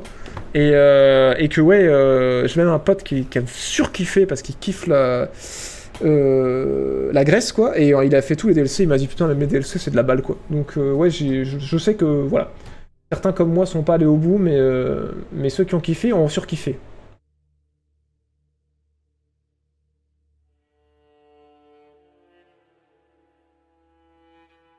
Bon, je vois qu'on dérive, parce que j'ai trollé, mais, euh, mais voilà.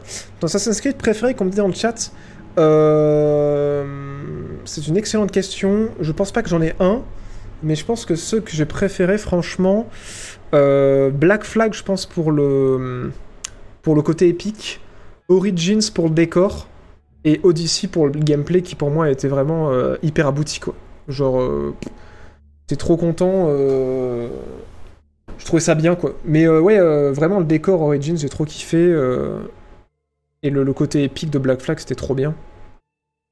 Donc voilà. Moi j'avoue que les derniers m'ont assez convaincu. Après, j'ai tous apprécié Assassin's Creed. hein.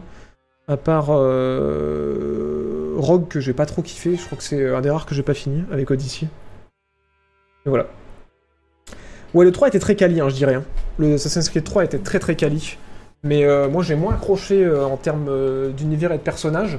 Mais avant qu'arrive Odyssey, je pense que dans les Assassin's Creed qui n'étaient pas RPG, c'est celui qui est le plus qualitatif. hein.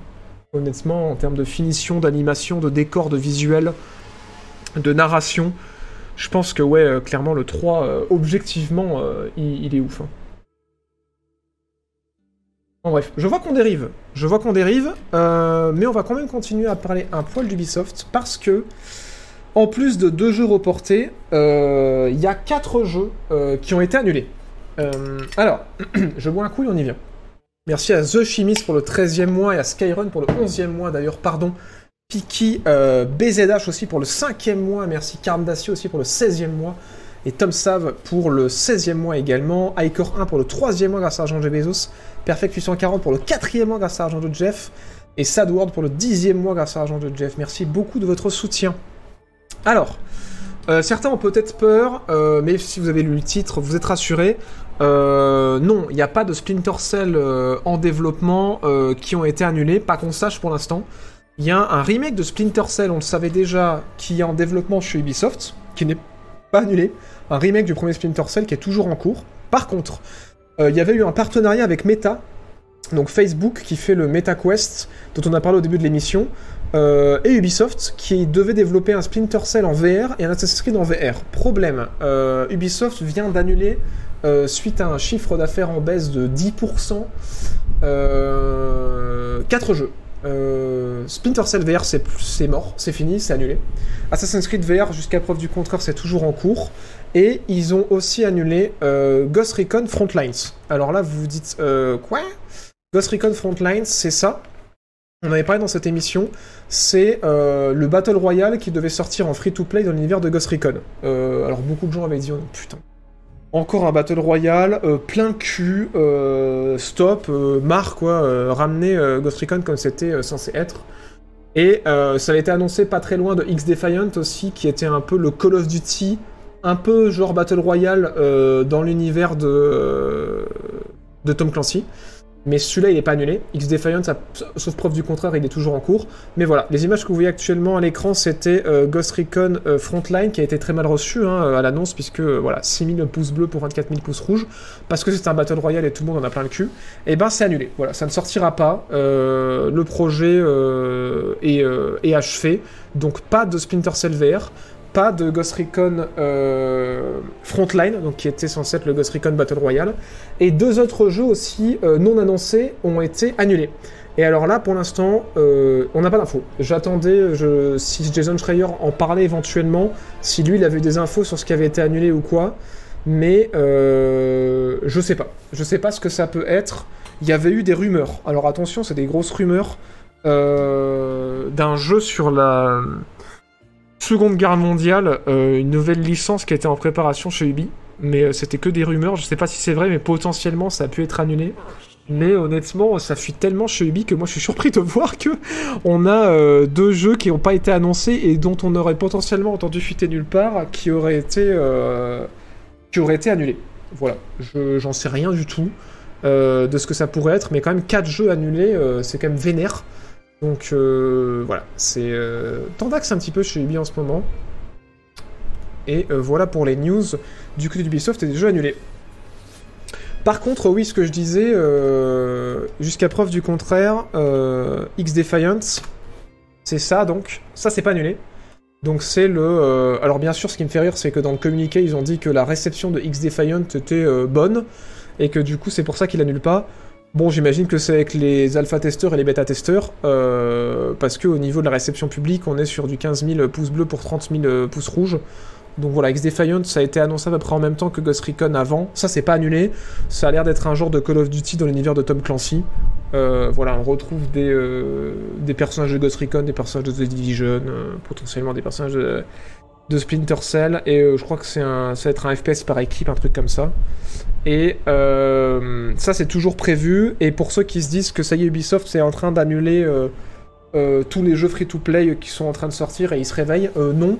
Parce que ils ont confirmé que ce jeu-là était toujours en développement, que le The Division, dont on n'a toujours pas d'image, Earthland, qui serait un genre de Tarkov-like selon les fuites, est toujours prévu. C'est aussi un free-to-play comme X-Defiance. Et que du côté du mobile, ils ont sorti un jeu The Division récemment et qu'il y a d'autres projets qui sont en cours. Donc Ubisoft va pas non plus ralentir du côté du free-to-play et du côté des jeux mobiles, tout en continuant bien sûr à faire des jeux euh, qui se vendent de, de manière classique, quoi, comme Assassin's Creed, Avatar, et puis là bientôt euh, Skull and Bones. Mais voilà, c'est euh, un Battle Royale qui a été annulé, mais c'est pas tous les free-to-play de Ubi qui vont être annulés. Euh, attention, attention. Voilà, mais bon, mine de rien, à vous dire tout ça, ça me fait me dire quand même que ouais, ils ont annulé 4 jeux, mais il en reste quand même une chier en développement. hein. Euh, c'est assez dingos, hein.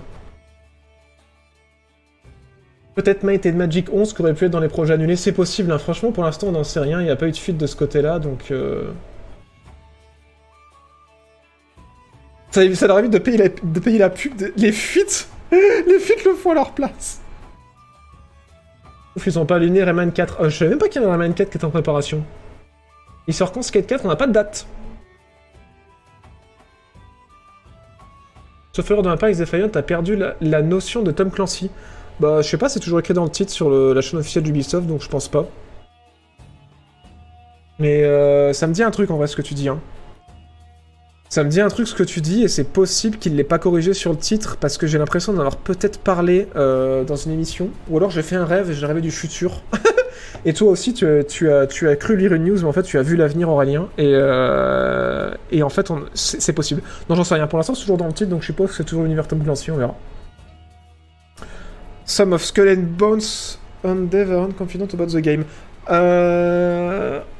Oui, bon, ça, effectivement, sans douter. hein. Merci, euh, Tolinx. J'ai pas parlé du remake de Kotor encore, on va y venir. Mighty Magic, ça faisait longtemps que je n'avais pas entendu ce nom. Ouais, ouais, carrément. Et oui, tout à fait, merci euh, Pingu qui rappelle qu'on aura euh, une conférence Ubisoft le 10 septembre de toute façon, où il y aura des annonces et je pense qu'on y verra plus clair dans tout ça. Non, j'en parlais après de Kotor. J'en parlais après. Euh, pour vous dire exactement, bah en fait on arrive dessus maintenant. en fait je suis en j'en parle après, en fait c'est la prochaine news. c'est tout de suite maintenant Kotor. Alors oui, Kotor, pour ceux qui voient pas ce que c'est, paf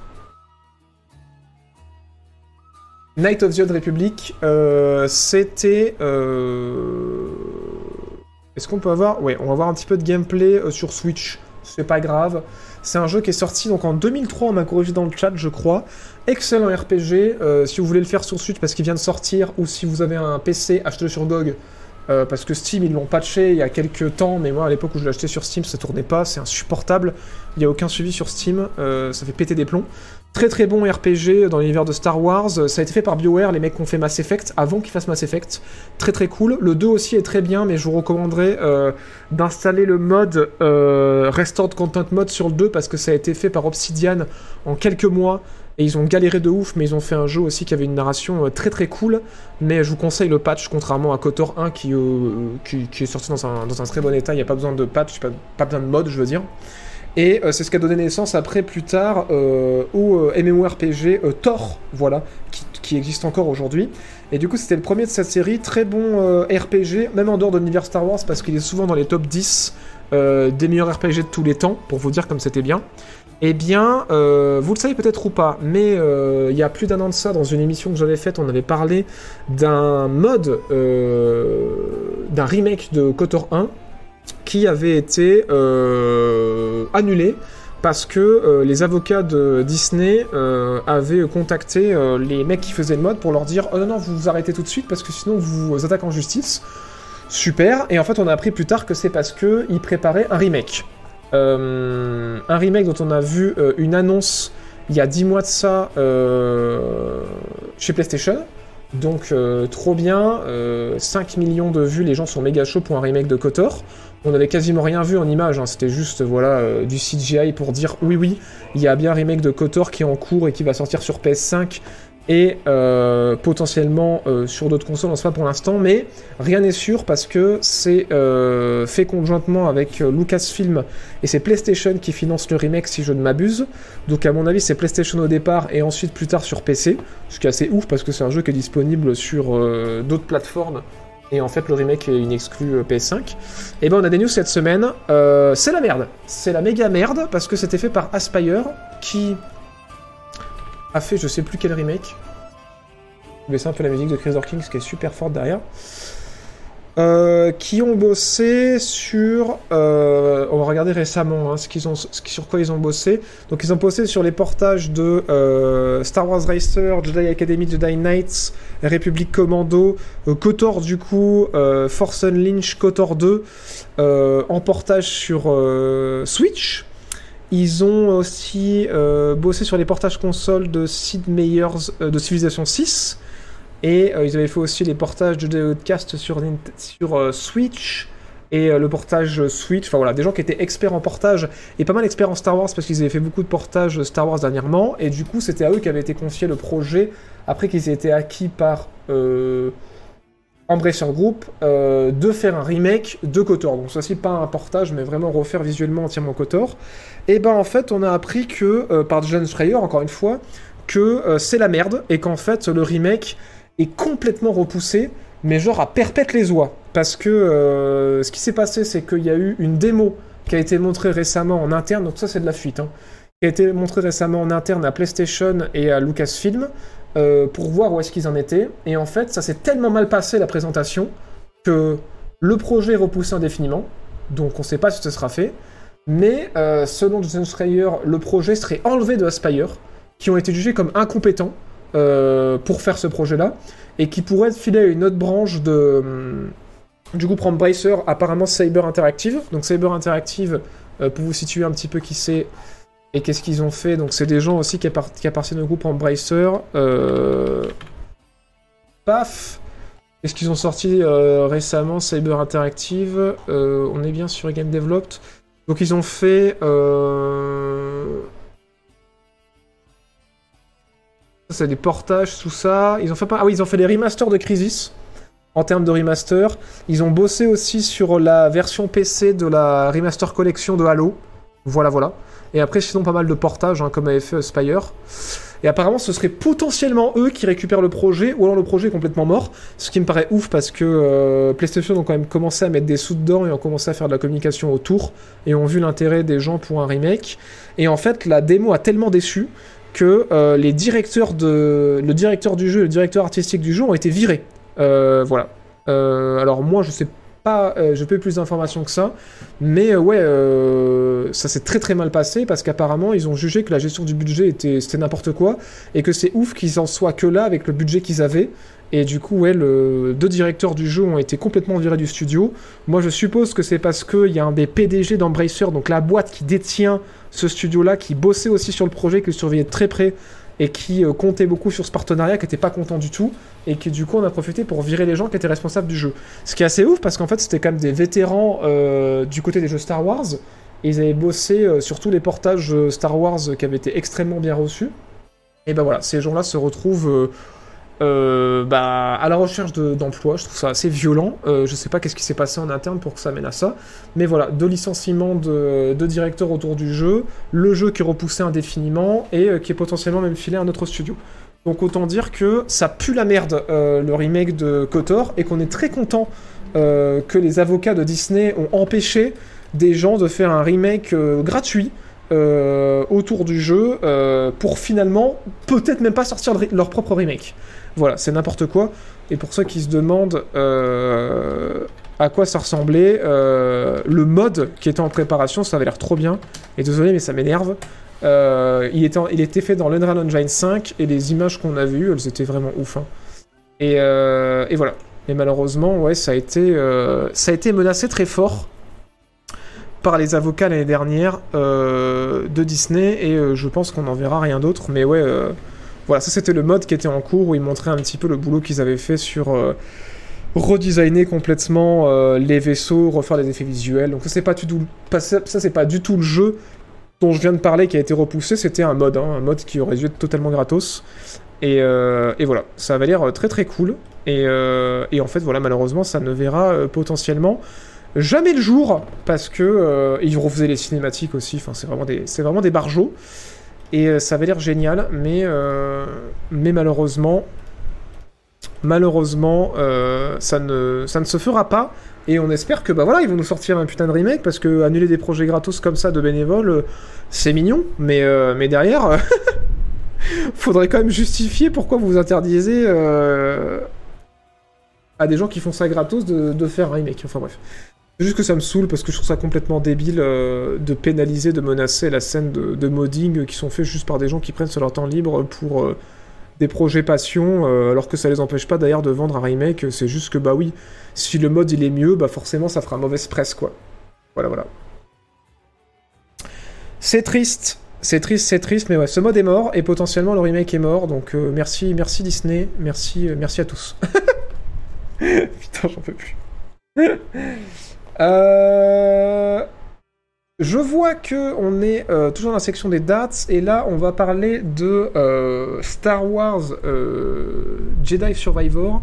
Alors on pourrait rester dans la section des dates, mais je pense qu'on va passer dans la section des débats parce que j'ai pas une date exactement précise et surtout on a eu des nouvelles infos sur Jedi Survivor qui, on le rappelle, est la suite de Jedi Fallen Order qui est fait par Respawn et on va parler effectivement de tous les jeux Star Wars qu'est en train de faire Respawn, nos sauveurs, à savoir cet incroyable studio qui arrive à faire des jeux solo Star Wars bien. C'est extraordinaire, on n'y croyait plus. Euh, générique Michel sur la 2.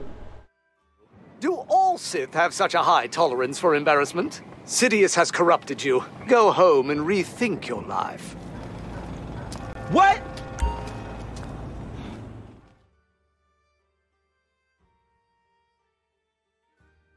Alors Oui, Jedi Survivor, c'est la suite de Jedi Fallen Order, c'est toujours édité par EA, incroyable. EA qui s'est rendu compte qu'en fait, les jeux solo, c'est un premier des billets en masse.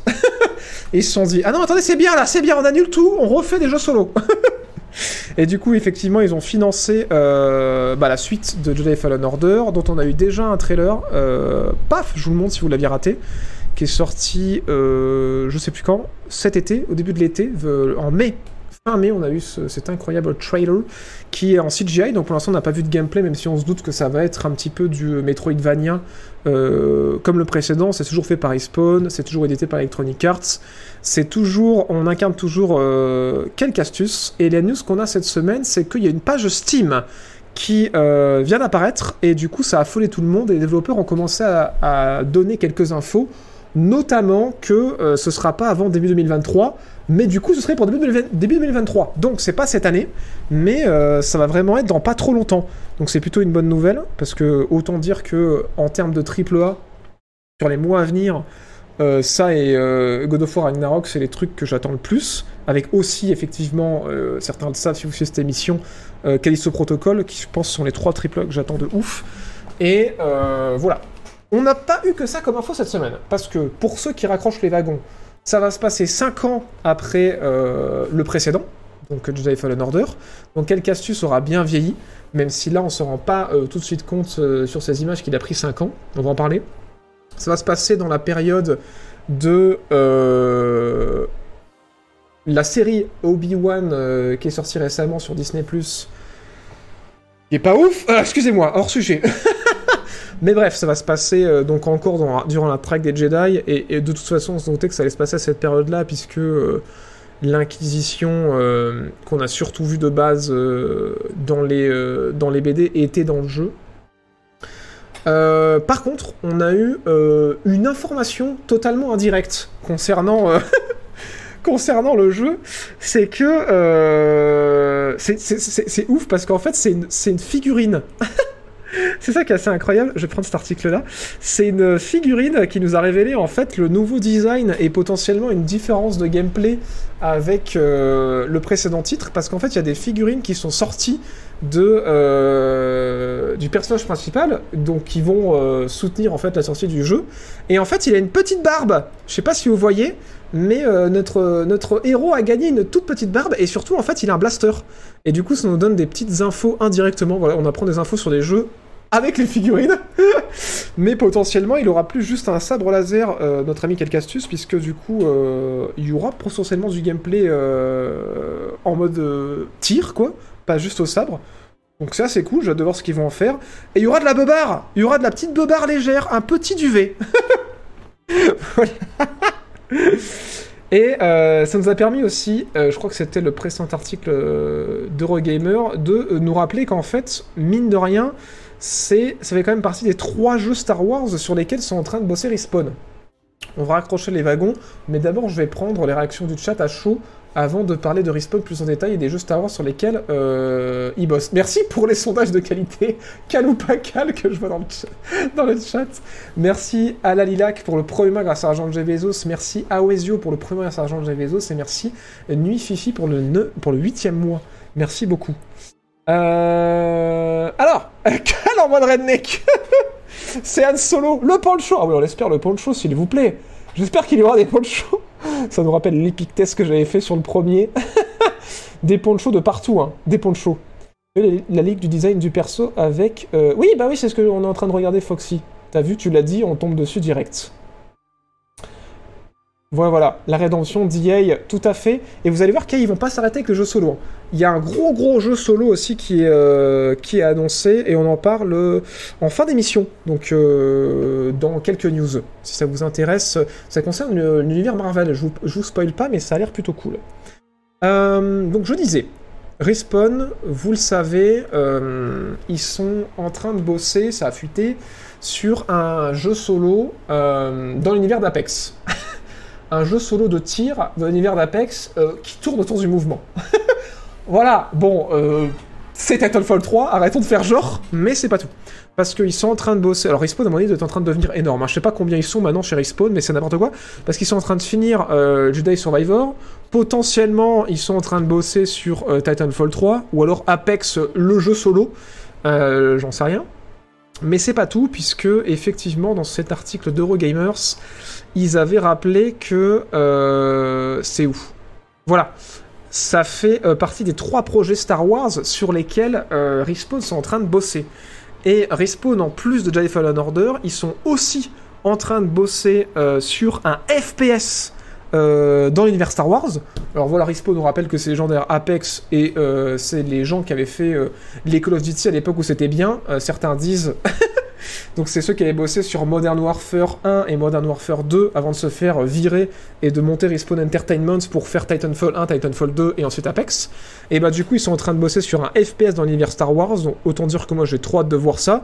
Et méga grosse surprise, le troisième euh, gros projet Star Wars sur lequel ils seront en train de bosser chez Respawn, c'est un jeu de stratégie. Euh, un jeu de stratégie en temps réel. Et certaines rumeurs parleraient d'un successeur spirituel à Empiratoire. Donc euh, autant dire que Respawn... Autant qu'il se renomme tout de suite euh, Tatooine Studio. J'en sais rien. Ou Star Wars Studio. Qui trouve un truc un peu comme Netherrealm pour Mortal Kombat. Qui mettent dans le nom qu'en fait c'est bon. Ils vont faire que de la science-fiction déjà de base. Et ils vont faire maintenant plus que du Star Wars. Alors bien, sûr que non, puisqu'on espère qu'ils vont nous sortir même Titanfall 3. Mais c'est assez ouf, hein. C'est quand même assez ouf parce que... Euh, Fallen Order déjà... euh, tout le monde était trop content, mais, mais EA n'en revenait pas au point qu'ils recommencent à vouloir faire des jeux solo.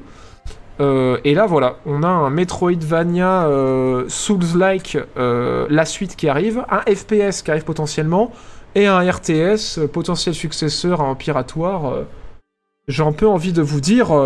Final Fantasy. Non, c'est pas ça que je voulais dire. c'était un autre son que je cherchais, c'était... C'est oui. Voilà. Et j'ai un peu envie de dire... Merci Respawn Mais autant dire que ouais, je suis chaud. hein. Hâte de voir ce qu'ils vont faire en solo dans l'univers de Apex et euh, en FPS dans de Star Wars. Et moi en piratoire, j'avais surkiffé, je l'ai surmodé, j'ai beaucoup trop d'heures dessus, c'était trop bien. Donc euh, allez-y, s'il vous plaît, euh, faites-nous un RTS. Une première, mine de rien, un RTS pour Respawn. Mais mine de rien aussi, Jedi Fallen Order, c'était une première pour un jeu à la troisième personne, pour un Souls-like et un Metroidvania. Donc ouais, je comprends pourquoi EA sont en train de leur filer les clés en mode... Euh, en fait, on a fermé trop de studios, vous êtes le dernier studio de talent qu'il nous reste, faites tout.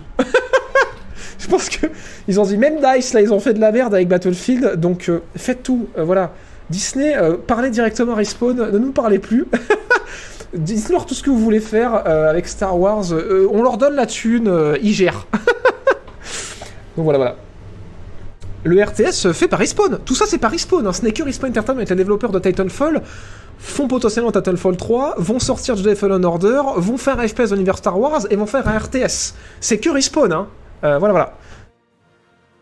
Star Wars 13-13, alors ça, malheureusement, je pense pas que ça revienne. Hein. Euh, vous le savez peut-être ou pas, mais ils ont fermé Lucasfilm, euh, LucasArts, pardon, il y a quelques années, Disney, quand ils ont racheté Star Wars. Ils ont rouvert récemment des studios de développement Lucasfilm. Euh, mais pour l'instant, euh, il n'y a pas de l'ombre d'un Star Wars 13-13. Mais voilà, on verra. hein. Peut-être qu'ils ils vont, le faire, on sait pas. Mais voilà, un Final Fantasy Star Wars. Alors non, j'ai app- j'ai appuyé sur le mauvais bouton dans ma, dans ma soundboard. Et ils ont fait aussi le Model of Honor euh, VR, qui, euh, qui était pas mal buggé au début, mais qui apparemment était bien patché, respawn. Moi, je me le suis racheté. hein. Je m'étais fait rembourser par Steam parce que c'était full buggé. Mais je me le suis racheté récemment euh, pendant les soldes là, parce qu'apparemment il était patché. Donc effectivement, ils ont fait aussi Medal of Honor VR. Euh, oh la vache, si euh, le FPS c'est la suite de Replique Commando, ce serait trop bien, mais à mon avis, ils auraient tellement plus intérêt à euh, faire plutôt des suites spirituelles que faire des vraies suites. Parce que ça leur. Mine de rien, ça leur permet une moins grande liberté créative. Et je pense que Respawn, en termes de FPS, ils ont rien à prouver. hein. Les mecs sont d'ailleurs les plus gros Call of. Ils sont derrière Titanfall. Euh, bon, s'ils ont envie de faire un FPS Star Wars, ils font ce qu'ils veulent. Genre, je pense, je pense qu'on leur laisse carte blanche en mode Allez-y, les gars, c'est bon. Faites ce que vous voulez, il n'y a aucun souci. Mais, euh, mais ouais, clairement, Applied Commando, c'était très très cool. hein. Moi, j'avais adoré le gameplay euh, des squads, comme je- comme j'ai adoré Brother in Arms aussi. euh, les FPS avec un petit peu de tactique et de la gestion des squads, euh, moi j'adore en solo, c'est très très cool. Voilà, voilà. EA doit se renommer Respawn. Je viens de me hyper avec Respawn. Ouais, non, mais franchement, euh, c'est pas pour rien qu'EA leur donne tous ces projets-là, c'est parce qu'ils savent très bien que les mecs ils s'impriment des billets. Les mecs qui font un Battle Royale, euh, ça marche de ouf, alors qu'il y en avait déjà tellement qui étaient déjà là, et les, les types ils arrivent large après la guerre, ils ont zéro communication. euh, ils sortent, ils- le jeu est annoncé, il sort quasiment le lendemain avec Apex, et ils arrivent à faire autant de thunes que, enfin peut-être pas que Fortnite, mais ils arrivent à jouer à peu près au même niveau que Fortnite et PUBG quoi, ce qui n'était pas garanti. Hein. Star Wars The Force Unleashed 3, je pense pas, hein, parce que le 2 a très très mal marché et, euh, et a mine de rien été assez mal reçu. hein. Je sais qu'il y a beaucoup de nostalgie euh, autour de ces jeux-là, mais le premier The Force Unleashed a marché correctement, mais euh, sans grand plus. Et Force Unleashed 2, c'était pas. voilà. ça a été pas hyper bien reçu. Voilà. C'était après, c'était pas mal de faire un God of War dans l'univers Star Wars, mais le fait que ce soit pas canon du tout et que ça parte dans toutes les directions en termes de scénario, et que surtout c'était euh, en termes de gameplay, c'était pas ultra polish quand c'est sorti.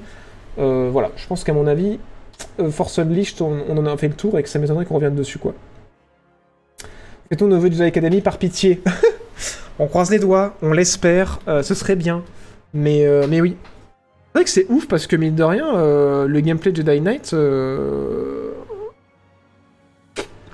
On a revu de proche, c'était un jeu dont je me rappelle plus le nom. Un petit jeu de niche. Et euh, For Honor aussi, qui avait essayé de, ramener un peu du gameplay à l'épée, un petit peu exigeant comme ça, mais. euh, Depuis, on n'a rien eu. hein. Le 2 était une purge, le 2 est sorti éclaté niveau optique. Bon voilà, ça, ça, me- ça me rassure parce que je vois souvent des gens qui se hype en mode Force Unleashed 3, ce serait trop bien, mais je vois quand même qu'il y a des gens qui gardent une bonne mémoire dans le chat, et oui, effectivement, le 2, euh, c'était n'importe quoi. Déjà passé à la section des procès, il n'y a pas eu de section de procès cette semaine, mais si ça t'intéresse, dans la news suivante, il y a une news que j'ai hésité à foutre dans les procès. Mais, euh, juste après, euh, on va parler d'un petit truc rigolo qui va faire le lien avec un procès précédent. En gros, faire des histoires pas canon comme Force Unleashed, ce serait la meilleure solution pour désamiser la saga Star Wars après la postologie. Euh, moi, je suis d'accord avec toi en vrai. hein. Je suis d'accord avec toi, mais moi, je pense surtout qu'il faut arrêter de se focus sur une période en particulier. Enfin, KOTOR, ils se sont dit, Eh, est-ce qu'on peut pas se dire qu'on se met mille ans avant ce qui se passe, comme ça on fait ce qu'on veut. Et ça a très bien marché. Et je pense que là, ils le comprennent euh, Disney aussi, parce que apparemment les prochains films, et même les BD qui sortent en ce moment, euh, se déroulent, je crois, entre 100 et 500 ans avant euh, la trilogie de base, quoi. Et c'est très bien. Et c'est ce qu'ils ont essayé de faire euh, avec la trilogie qui est sortie là, mais euh, qui a eu un succès, comment dire, mitigé au cinéma, euh, mais parce qu'ils sont pas partis assez loin, en fait. Bon, déjà parce qu'ils étaient complètement paumés et que les types, ils avaient pas écrit un scénario pour les trois films et qu'ils écrivaient au fur et à mesure. c'est pas moi qui l'ai dit, j'ai vu sur internet. mais, euh, mais je pense que plus ils s'éloignent, mieux ce sera, quoi. Et au moins, il y aura une liberté créative et qu'il n'y a pas forcément besoin de faire du HS, quoi. C'était sympa dans The Force Unleashed d'écrire des, scénarios HH, mais c'est bon, on le connaît, Dark Vador. Euh, partez loin, créez de nouveaux personnages, faites des trucs différents, quoi, par pitié. Est-ce qu'on a des infos sur la suite de euh, Thor? Alors là, non, pas du tout. Le jeu continue d'être suivi, mais euh, je pense pas qu'il y ait un 2 qui est prévu. hein.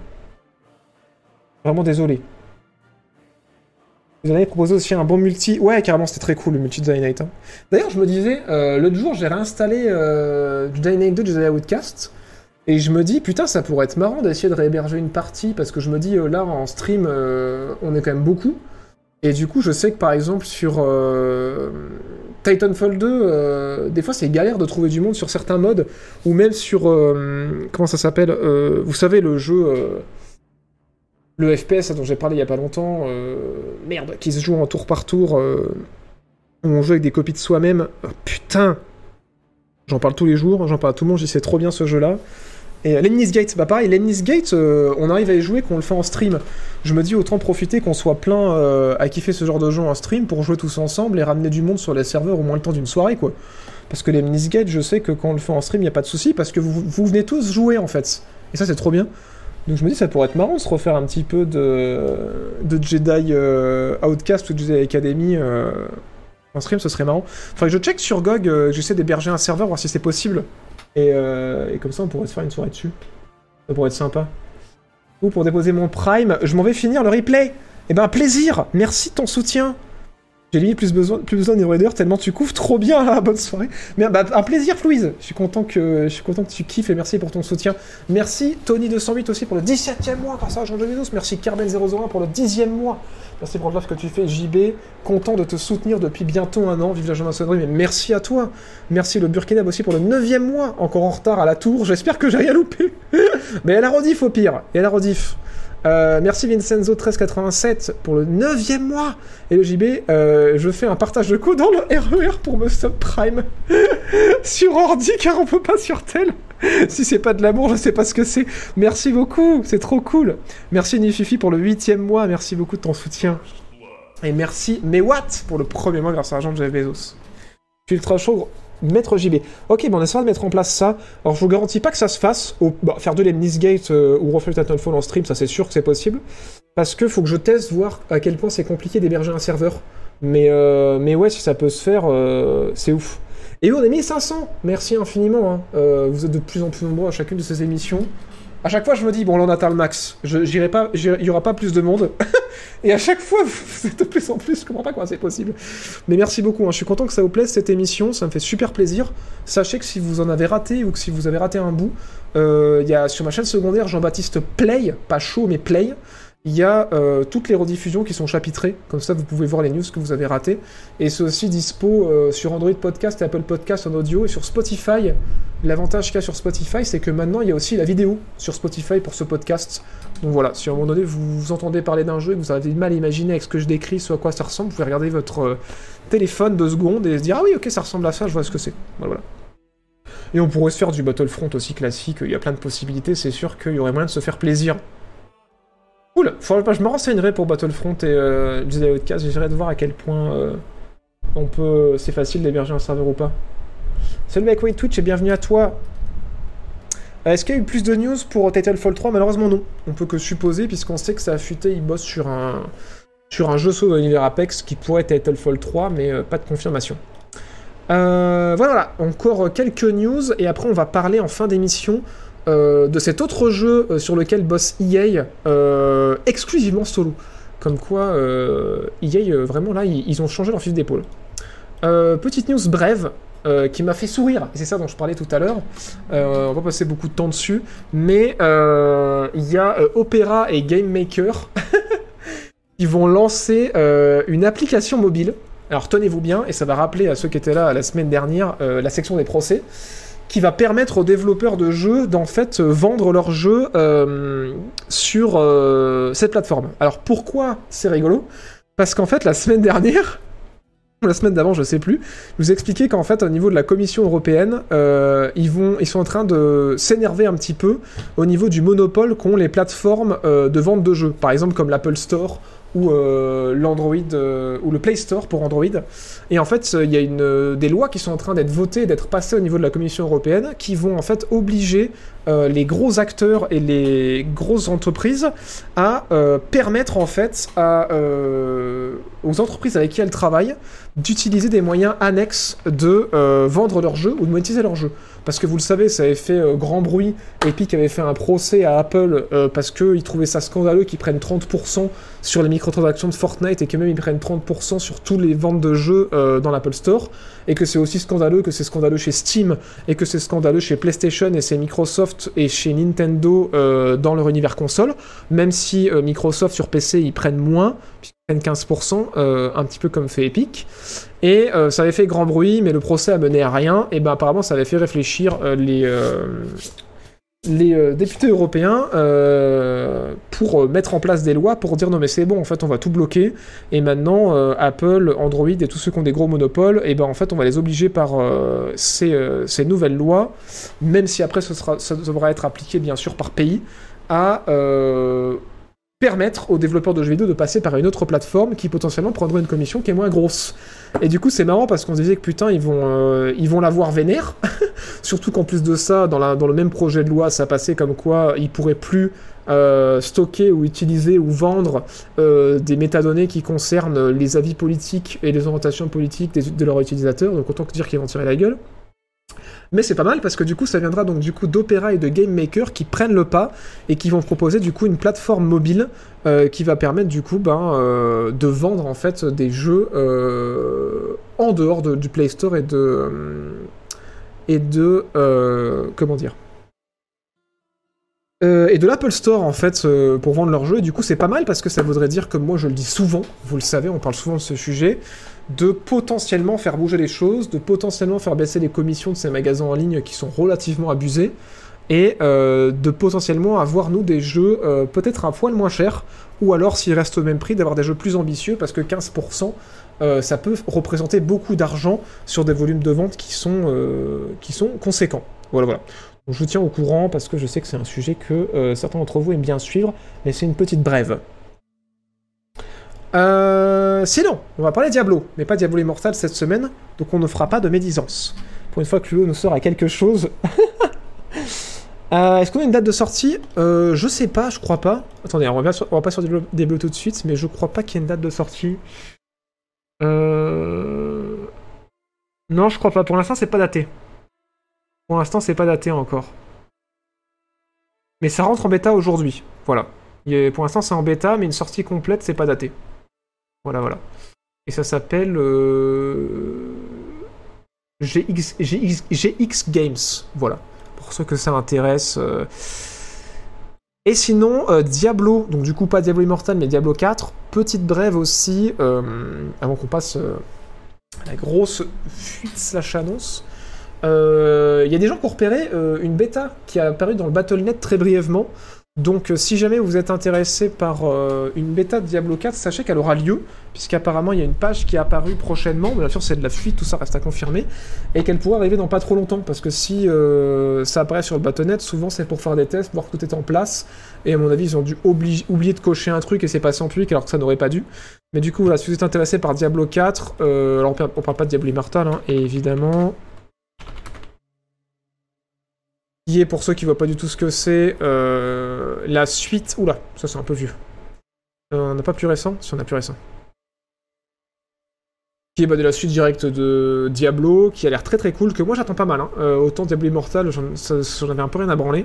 Mais ouais, j'attends pas mal. Ça a l'air assez joli. Il n'y a pas des masses de. Pardon, c'est pas centré, excusez-moi. Il n'y aura pas des masses de classe au lancement, mais, euh, mais ça a l'air très cool. Ça a l'air de bien bouger. euh, voilà, j'ai hâte de voir ce que ça va donner. J'espère que ce sera bien. Il y a beaucoup d'influenceurs et journalistes qui ont pu y jouer il y a l'année dernière, je crois, ou il y a deux ans de ça. Malheureusement, j'ai pas eu la chance de mettre la main dessus. Donc euh, je suis vraiment désolé, je peux pas vous dire ce que ça vaut, voilà. Mais il existe des previews un peu partout sur le web si vous voulez avoir un petit peu un aperçu du jeu. Et du coup, potentiellement, bah, on l'espère, on pourra se faire, vous et moi, euh, notre propre avis sur le jeu euh, si la bêta est confirmée dans, pas longtemps. Mais voilà, potentiellement euh, en août ou à la fin de l'été, ou peut-être à la rentrée, il y aura la bêta de Diablo 4 qui va popper. Et, et on verra si c'est convaincant ou pas, mais je pense que oui. J'espère que Blizzard a mis le paquet quand même là-dessus et qu'ils nous montreront quand même qu'ils sont capables de faire encore des jeux qui sont vraiment des suites. Hein, voilà, Overwatch, euh, c'est à toi que je parle, si tu n'avais pas les oreilles qui sifflaient. je comprends, vous préférez pas le jeu mobile Putain. Désolé chef, je suis en retard, j'avais Warframe. Y a pas de souci Le 4, c'est la suite du troisième. Oui, alors ça, c'était l'info de ouf. hein. Heureusement que vous étiez venu pour que je vous dise que c'est la suite du troisième. non mais je disais ça pour dire qu'il n'y en a pas eu entre le 3 et celui-là, quoi. Enfin, il y a eu Diablo Immortal, mais c'était mobile. Et en mode, euh, on le sort sur PC parce que vous nous pétez les burnes, mais c'était clairement pas prévu pour être un, épisode euh, à part entière sur PC. Euh, et ça me permet aussi de vous rappeler qu'il n'y a pas eu de Diablo Immortal. C'est c'est un mirage. 2023 et des brouettes. Ouais, pour GX, ok. 2023 et des brouettes. J'ai quand même du mal avec les Diablos depuis le 2. Pour rappel, les pierres d'âme sont quand même censées être brisées depuis longtemps. Euh, ouais, ouais, je sais qu'il y a beaucoup de gens qui euh, ont été euh, assez déçus de la sortie de Diablo 3. Euh, moi, malheureusement, je ne peux pas comprendre ça parce que j'ai découvert, moi, Diablo 2 chez un pote et je l'ai jamais eu. Du coup, je l'ai pas assez farmé pour vraiment connaître le jeu. Et moi, j'ai découvert Diablo avec le 3. Et euh, du coup, voilà. Donc en vrai, euh, moi, c'est plus des retours en arrière de voir ce qui s'était fait avant. Mais je sais que oui, beaucoup ont été déçus euh, de, beaucoup de choses différentes sur Diablo 3. Et malheureusement, je pense que Diablo 4, ouais, ça va être euh, dans le même mood et que ça va pas revenir euh, à des bases, euh, que ce soit de gameplay ou de scénario, de ce qu'était le 2. Mais bon, je peux me tromper. Est-ce qu'il sera pay to win, vous pensez? Non, je pense pas, parce qu'en fait, lui, il était développé dès le départ pour. euh, Après, on pourra avoir des surprises, hein, parce que c'est pas la, pas la première fois qu'Activision Blizzard sont avides de thunes, mais il était développé au départ vraiment pour le public PC et le public qui a joué à Diablo 3. Là, au Diablo Immortal, c'était un peu euh, un cash grab euh, pour mobile, quoi, et surtout qui était censé s'adresser au marché euh, asiatique. Mais que voilà, à avec la réception qu'il y a eu, ça a été un peu une sacrée shitstorm, et je pense que c'est pour ça qu'ils l'ont quand même sorti sur PC. Et c'est aussi pour ça qu'on s'est dit, mais putain, mais euh, c'est quoi, qu- pourquoi il faut que je dépense 100 000 balles pour avoir un stuff max sur Diablo Immortal? Quel scandale Mais en fait, c'est parce que c'est un jeu qui a été designé comme ça, quoi. C'était censé euh, être un truc pour générer de la thune en masse, pour, pour euh, aller chercher un public de l'autre côté du globe, et que c'était pas du tout, ça s'adressait pas du tout de base au même public, mais bon, voilà, voilà. Donc non, je pense pas que ce sera pay, pas pay to win, mais on verra. J'ai pas de boule de cristal. The du coup, t'en penses quoi euh, Très cool The Ascent. HS, remarque pas trop HS parce que c'est un peu un Diablo-like. euh, sur lequel je suis en ce moment. C'est très très cool, euh, c'est putain de beau sa mère, ça bouge bien, c'est fun. Donc pour ceux qui voient pas, en fait ça fait un rapport. Peut-être, allez, on en parle pour vous faire patienter jusqu'à Diablo. The Ascent qui est dans le Game Pass, qui est sorti il y a quelques temps. C'est ça. C'est un jeu dans un monde cyberpunk, mais en gros c'est Diablo dans le futur. C'est très très cool. Moi je suis surpris de voir comme c'est beau. Euh, scénaristiquement c'est cool, le lore est cool. Euh, ça bouge bien. Euh, au niveau du stuff c'est pas mal. Là je commence à être milieu de game au niveau de mon perso. Et le seul défaut que je trouve c'est que si vous aimez faire des persos masque ou critique ou genre des persos qui vont avoir 2 PV et qui font 1 milliard de dégâts, avec un seul tir, ça c'est pas trop possible à faire, mais voilà, tout ce qui est les builds de tank et tout, ça marche plutôt bien. Et tout ce qui est les DPS classiques, ça marche bien. Voilà, c'est assez classique. Ça réinvente pas la roue au niveau du, euh, genre de l'action RPG et des jeux à loot. Ça peut se jouer seul ou à 4. voilà, c'est assez fun. Seul défaut, euh, même encore aujourd'hui, il y a encore pas mal de bugs assez casse-couilles, quoi. Genre, euh, il y a des fois, par contre, euh, le bug le plus chiant que j'ai eu, les bugs qu'on a, c'est vraiment pas chiant du tout, et c'est léger. Mais par contre, ce qui est casse-couille, c'est que le jeu est sorti il y a quand même quelques temps, et il y a encore des fois des bugs de sauvegarde, quoi. Ou alors des bugs de, euh, de quête. Genre, si vous commencez à faire une quête avant l'autre, il y a une porte qui s'ouvre pas, et en fait, vous le savez qu'en faisant une recherche Google en mode euh, Ah merde, en fait, c'est parce que j'ai pas fait cette quête-là, et du coup, je devrais pas avoir cette quête maintenant, mais je l'ai. Bon, bah, c'est chiant, du coup, faut que je fasse l'autre quête, euh, et voilà. Mais après, c'est très cool, hein. ça bouge bien, c'est stylé, c'est beau. Euh, ouais, franchement, euh, je recommande, mais euh, attention, il y a quelques bugs, quoi. Mais en, dehors des bugs, je peux pas reprocher grand chose parce que c'est vraiment putain de joli et. Et ouais, l'univers est très très cool. Voilà, The Ascent, ça s'appelle. Merci Toniol pour les un an Merci beaucoup et merci Bonnie Zeder pour le 9 mois Voilà, voilà. On parle de The Ascent parce qu'on parlait de Diablo, mais en vrai, c'est recommandable quand même, quoi. C'est juste. Moi, un, conseil que je vous donnerais, euh, si vous y jouez euh, sur PC, j'ai pas trop vu ce genre de bug là, mais euh, moi j'y joue sur console. quand vous quittez le jeu, revenez au menu. Faites pas. moi, j'avais, toujours eu tendance à, faire start et à quitter le jeu. Ce jeu-là, euh, vu qu'il y a des petits bugs des fois de checkpoints, revenez au menu principal et après éteignez la console. Voilà. Et au moins, ça vous évitera plein de merde. Mais sinon, c'est cool. Sinon, c'est très très cool. Voilà. Mais bon, sinon, au pire, attendez, euh, ils jouent ici dans un an, euh, quand il y aura eu plein plein de patchs, ce sera très bien. euh. On dirait XCOM en temps réel. C'est plus Diablo, hein, l'idée. hein. Ça, ressemble vraiment beaucoup à Diablo. Voilà, voilà. Mais c'est très bien, sinon, en dehors de ça, c'est très très bien. C'est juste dommage, parce que du coup, forcément, les sauvegardes, ça c'est casse-couille. Mais voilà, moi, le pire bug de checkpoint que j'ai eu, ça m'avait sauvegardé autour du niveau 10. euh, il me manquait deux niveaux, quoi. Genre, j'ai relancé ma partie, j'étais en mode Ah putain, ça a pas sauvegardé, j'ai quitté trop vite, et du coup, il me manque de niveau. Bon, ça va, j'ai refait euh, trois quêtes, j'ai survécu, et après, j'ai plus de problème. Mais il y a quand même quelques petits soucis, et je vous en parle parce que je suis pas le seul, il y a quelques d'autres personnes qui ont, euh, qui ont eu ce souci-là aussi. Voilà. Ouais, visuellement, il est très propre et c'est assez varié, hein, euh, et l'univers cyberpunk est très réussi. euh. Voilà. Ouais, donc, euh, de vous parler d'un petit jeu euh, qui ressemble à Diablo. Incroyable mais vrai, euh, la news que j'avais teasé depuis le début de cette émission. Oui, euh, EA Games continue à faire euh, des jeux euh, solo. Et le prochain, après Jedi Fallen Order, gros jeu qu'ils vont produire, c'est un jeu Marvel. Et c'est un jeu Black Panther. En fait, après le succès de Jedi Fallen Order, EA ils se sont remis à se dire putain, pourquoi on referait pas potentiellement des, des jeux solo? Et ben là, c'est cool. Euh, les infos qu'on a, c'est des grosses fuites dans tous les sens. Donc ce serait euh, dirigé par euh, Monolith Productions. Euh, alors, je, je me rappelle plus qui c'est Monolith Productions. Qu'est-ce qu'ils ont fait déjà? Je crois que c'est soit c'est le nouveau studio qu'ils ont ouvert, non? Je sais plus, mais ça me dit un truc. Ah non, oui, pardon. Monolith Production. Ah oui, ouais, c'est ça, ça me revient. C'est fait par le studio qui a bossé sur L'ombre du Mordor et L'ombre de la guerre. Les jeux euh, Seigneur des Anneaux. Voilà, qui était très très cool. Et ben en fait, ce studio-là bosse apparemment euh, pour EA Games sur un jeu Black Panther en open world. Forcément, ils ont une expertise avec l'ombre du Mordor et l'ombre de la guerre. Et ce sera un jeu Black Panther. euh, voilà, voilà, pour ceux qui voient qui c'est. Et en fait, on incarnerait un Black Panther 2.0 qui serait pas celui des films, ce qui va, euh, je pense, leur donner une liberté scénaristique et créative, et euh, voilà, qui sera pas le, le Black Panther qu'on a connu dans les films, mais euh, celui qui est censé lui succéder. Et, et voilà, bah moi je suis assez cool parce que je me dis putain, EA qui continue à financer des jeux solo, c'est bien, c'est cool, et un open world Black Panther par les mecs qui ont fait l'ombre du Mordor et l'ombre de la guerre, j'ai encore envie de dire, C'est oui. voilà, Oui, oui, oui, oui, oui, oui, oui. C'est oui. Effectivement, c'est oui. Est-ce qu'il y aura un système de Nemesis? Euh, Franchement, si vraiment les mecs sont en mode en vrai, on va faire un reskin, ils pourraient faire ça parce qu'ils ont une expertise de ce côté-là, ou alors ils pourraient inventer un tout autre système qui pourrait euh, faire l'originalité du jeu, comme le système Nemesis avait fait l'originalité de l'ombre du Mordor et l'ombre de la guerre. Voilà. Donc ouais, c'est euh, Monolith Production Studio effectivement qui est derrière le jeu. Euh... Ils vont y mettre le système Nemesis, j'en sais rien, j'ai pas le- l'ombre du Wakanda, vous êtes con.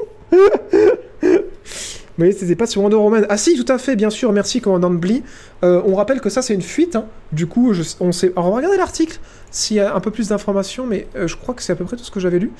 Mais ça va être solo, ça va être un open world, c'est pas Monolith Studio. Et... Euh... Je sais pas si on a plus d'infos de ce côté-là, mais effectivement, oui, si vous ne le saviez pas, ils bossent aussi sur un jeu Wonder Woman, euh, ce studio-là. Euh, ça, c'est officiel, je crois. Mais ça, par contre, c'est une fuite qui est tombée. Black Panther, c'est une fuite qui est tombée cette semaine. C'est tout récent. C'est même tombé hier, je crois. Euh, J'ai pas la date. Euh, le 25, avant-hier. C'est tombé avant-hier, donc c'est très récent. Et euh, on va regarder s'il y a des infos en plus, mais. euh, Mais je crois que c'est à peu près tout. hein. Je vous ai à peu près tout dit. Donc, ouais, c'est un open world. Ouais, donc c'est bien sûr euh, un personnage qui reprendra le, flambeau du précédent Black Panther. Donc en fait, on va jouer les débuts du Black Panther, celui qui lui succède. Ce sera exclusivement solo. Et euh, ce sera pas un jeu service euh, comme a pu l'être. Bon, c'est pas un jeu EA, donc on s'en doutait. Mais comme a pu l'être le jeu Marvel récemment, ce sera pas du tout un jeu service. C'est vraiment une expérience solo comme l'ombre du Mordor et tout ça. Et je crois que c'est un peu toutes les infos qu'on avait eues. Euh, voilà, voilà. Bon, après, l'article parle d'autres choses, mais. Mais oui, effectivement, bien, bien vu pour le rappeler, euh, ils, sont, ils sont aussi euh, en train de bosser sur un jeu Wonder Woman qui devrait sortir avant. Parce que voilà, ça a fuité, on sait pas du tout à quel euh, état, enfin à quel stade en est le projet, mais je pense que c'est très, c'est les débuts. Parce que, à moins que je vive sous un bunker, mais je crois pas du tout. on a vu des images de du jeu Wonder Woman encore, hein, moins que j'ai raté un truc, mais... euh, Ouais, il y a eu une annonce, mais je crois que c'est tout. Hein. Voilà, c'est une annonce à la Kotor en mode euh, on vous tease, et euh, les mecs qui ont fait l'ombre du Mordor et l'ombre de la guerre, ils font un jeu Wonder Woman, mais je crois que c'était tout. Hein. Ouais, c'est ça, on voit juste l'armure, et que dalle d'autre, hein, il me semble. Ouais, c'est ça, on voit rien. C'était juste une annonce. Donc voilà, déjà celui-là, on n'a pas de gameplay, donc il n'est pas encore prêt. Et autant dire que Black Panther, c'est pas tout de suite. À moins qu'ils développent les deux en, duo, je sais pas trop. Mais voilà. On parle de du coup Monolith, les gens qui ont fait euh, Shadow, euh, l'ombre du Mordor et l'ombre de la guerre, euh, qui font un Wonder Woman, ça on le savait déjà. Mais ça vient de tomber cette semaine, ils font aussi un open world Black Panther. Voilà, voilà.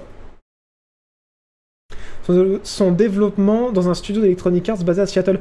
Ouais, euh, et c'est Monolith qui a, la, tête du projet, mais effectivement, c'est pas les seuls à bosser dessus, ouais. Ça veut dire quoi un jeu service?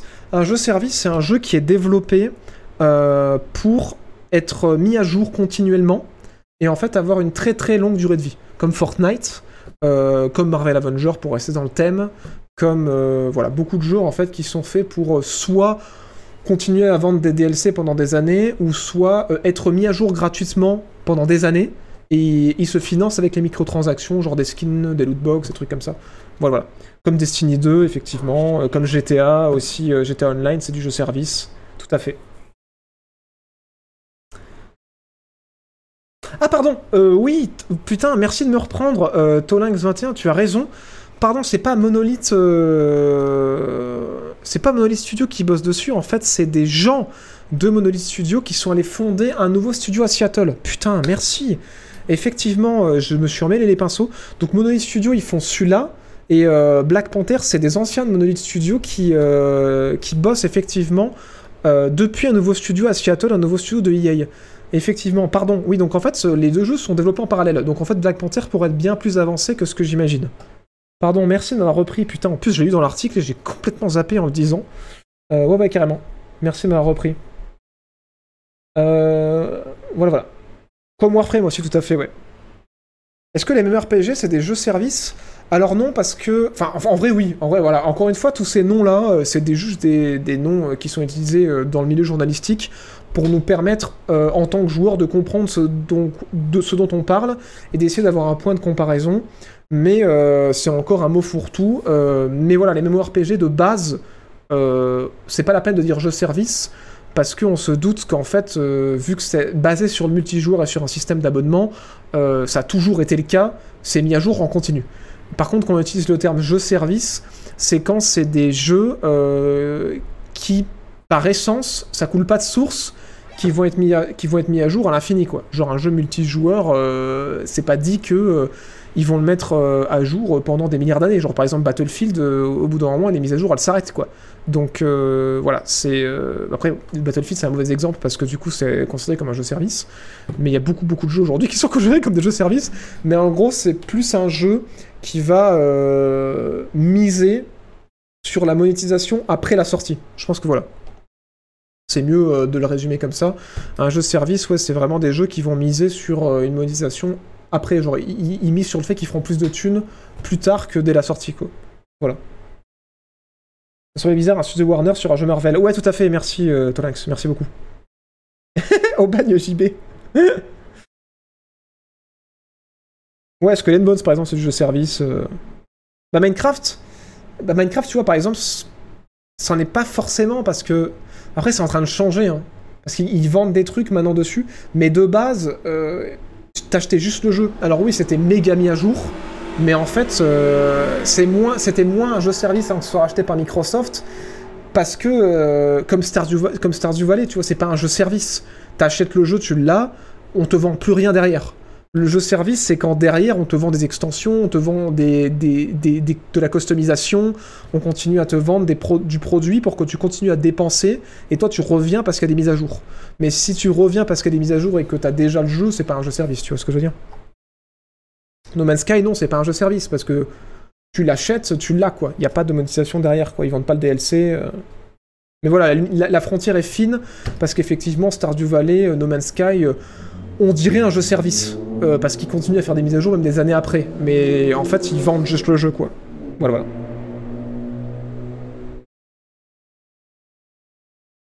Ouais, mais Fortnite, c'est gratuit en majorité quand même, à part les skins. Bah, justement, les jeux services sont souvent gratuits. Parce que justement, tu dépenses après la sortie. Enfin, voilà. Donc, ce qui est différent dans les deux, c'est la monétisation. C'est ça, ouais. C'est ça, en général, ce qui décrit un jeu service, c'est un jeu qui doit vivre longtemps, mais pas juste en mode vivre longtemps pour faire plaisir aux joueurs. Vivre longtemps et continuer à ramener de la thune. C'est ça le délire du jeu service, quoi. C'est euh, qui va ramener de la thune sur de longues années, quoi. Mais voilà, la frontière est fine parce que il y aurait plein de contre-exemples, quoi. Donc, euh, mais bon, ça vous permet, par exemple, le Rainbow Six Siege, c'est un jeu service parce que euh, pendant longtemps, ils continuaient à vendre euh, les, les, les, les Season Pass pour avoir les nouveaux persos. Maintenant, ils ont un Battle Pass, ils ont des skins, c'est du jeu service. Mais le jeu est pas gratuit de base, quoi. Mais les, MMO, les MMO, faut les sortir du jeu service parce que tous les MMO euh, font des mises à jour comme ça et reposent pour la plupart sur un système de microtransactions ou d'abonnement. Donc les MMO, on les, on les met pas dans le jeu service parce que le terme de jeu service est apparu après la- l'apparition des MMO. Voilà. Par exemple, The Witcher, c'est l'opposé du jeu service. Bah oui, exactement. C'est, euh, ils ont fait euh, deux DLC puis c'était terminé quoi. Donc euh, oui, clairement, c'est pas un jeu service.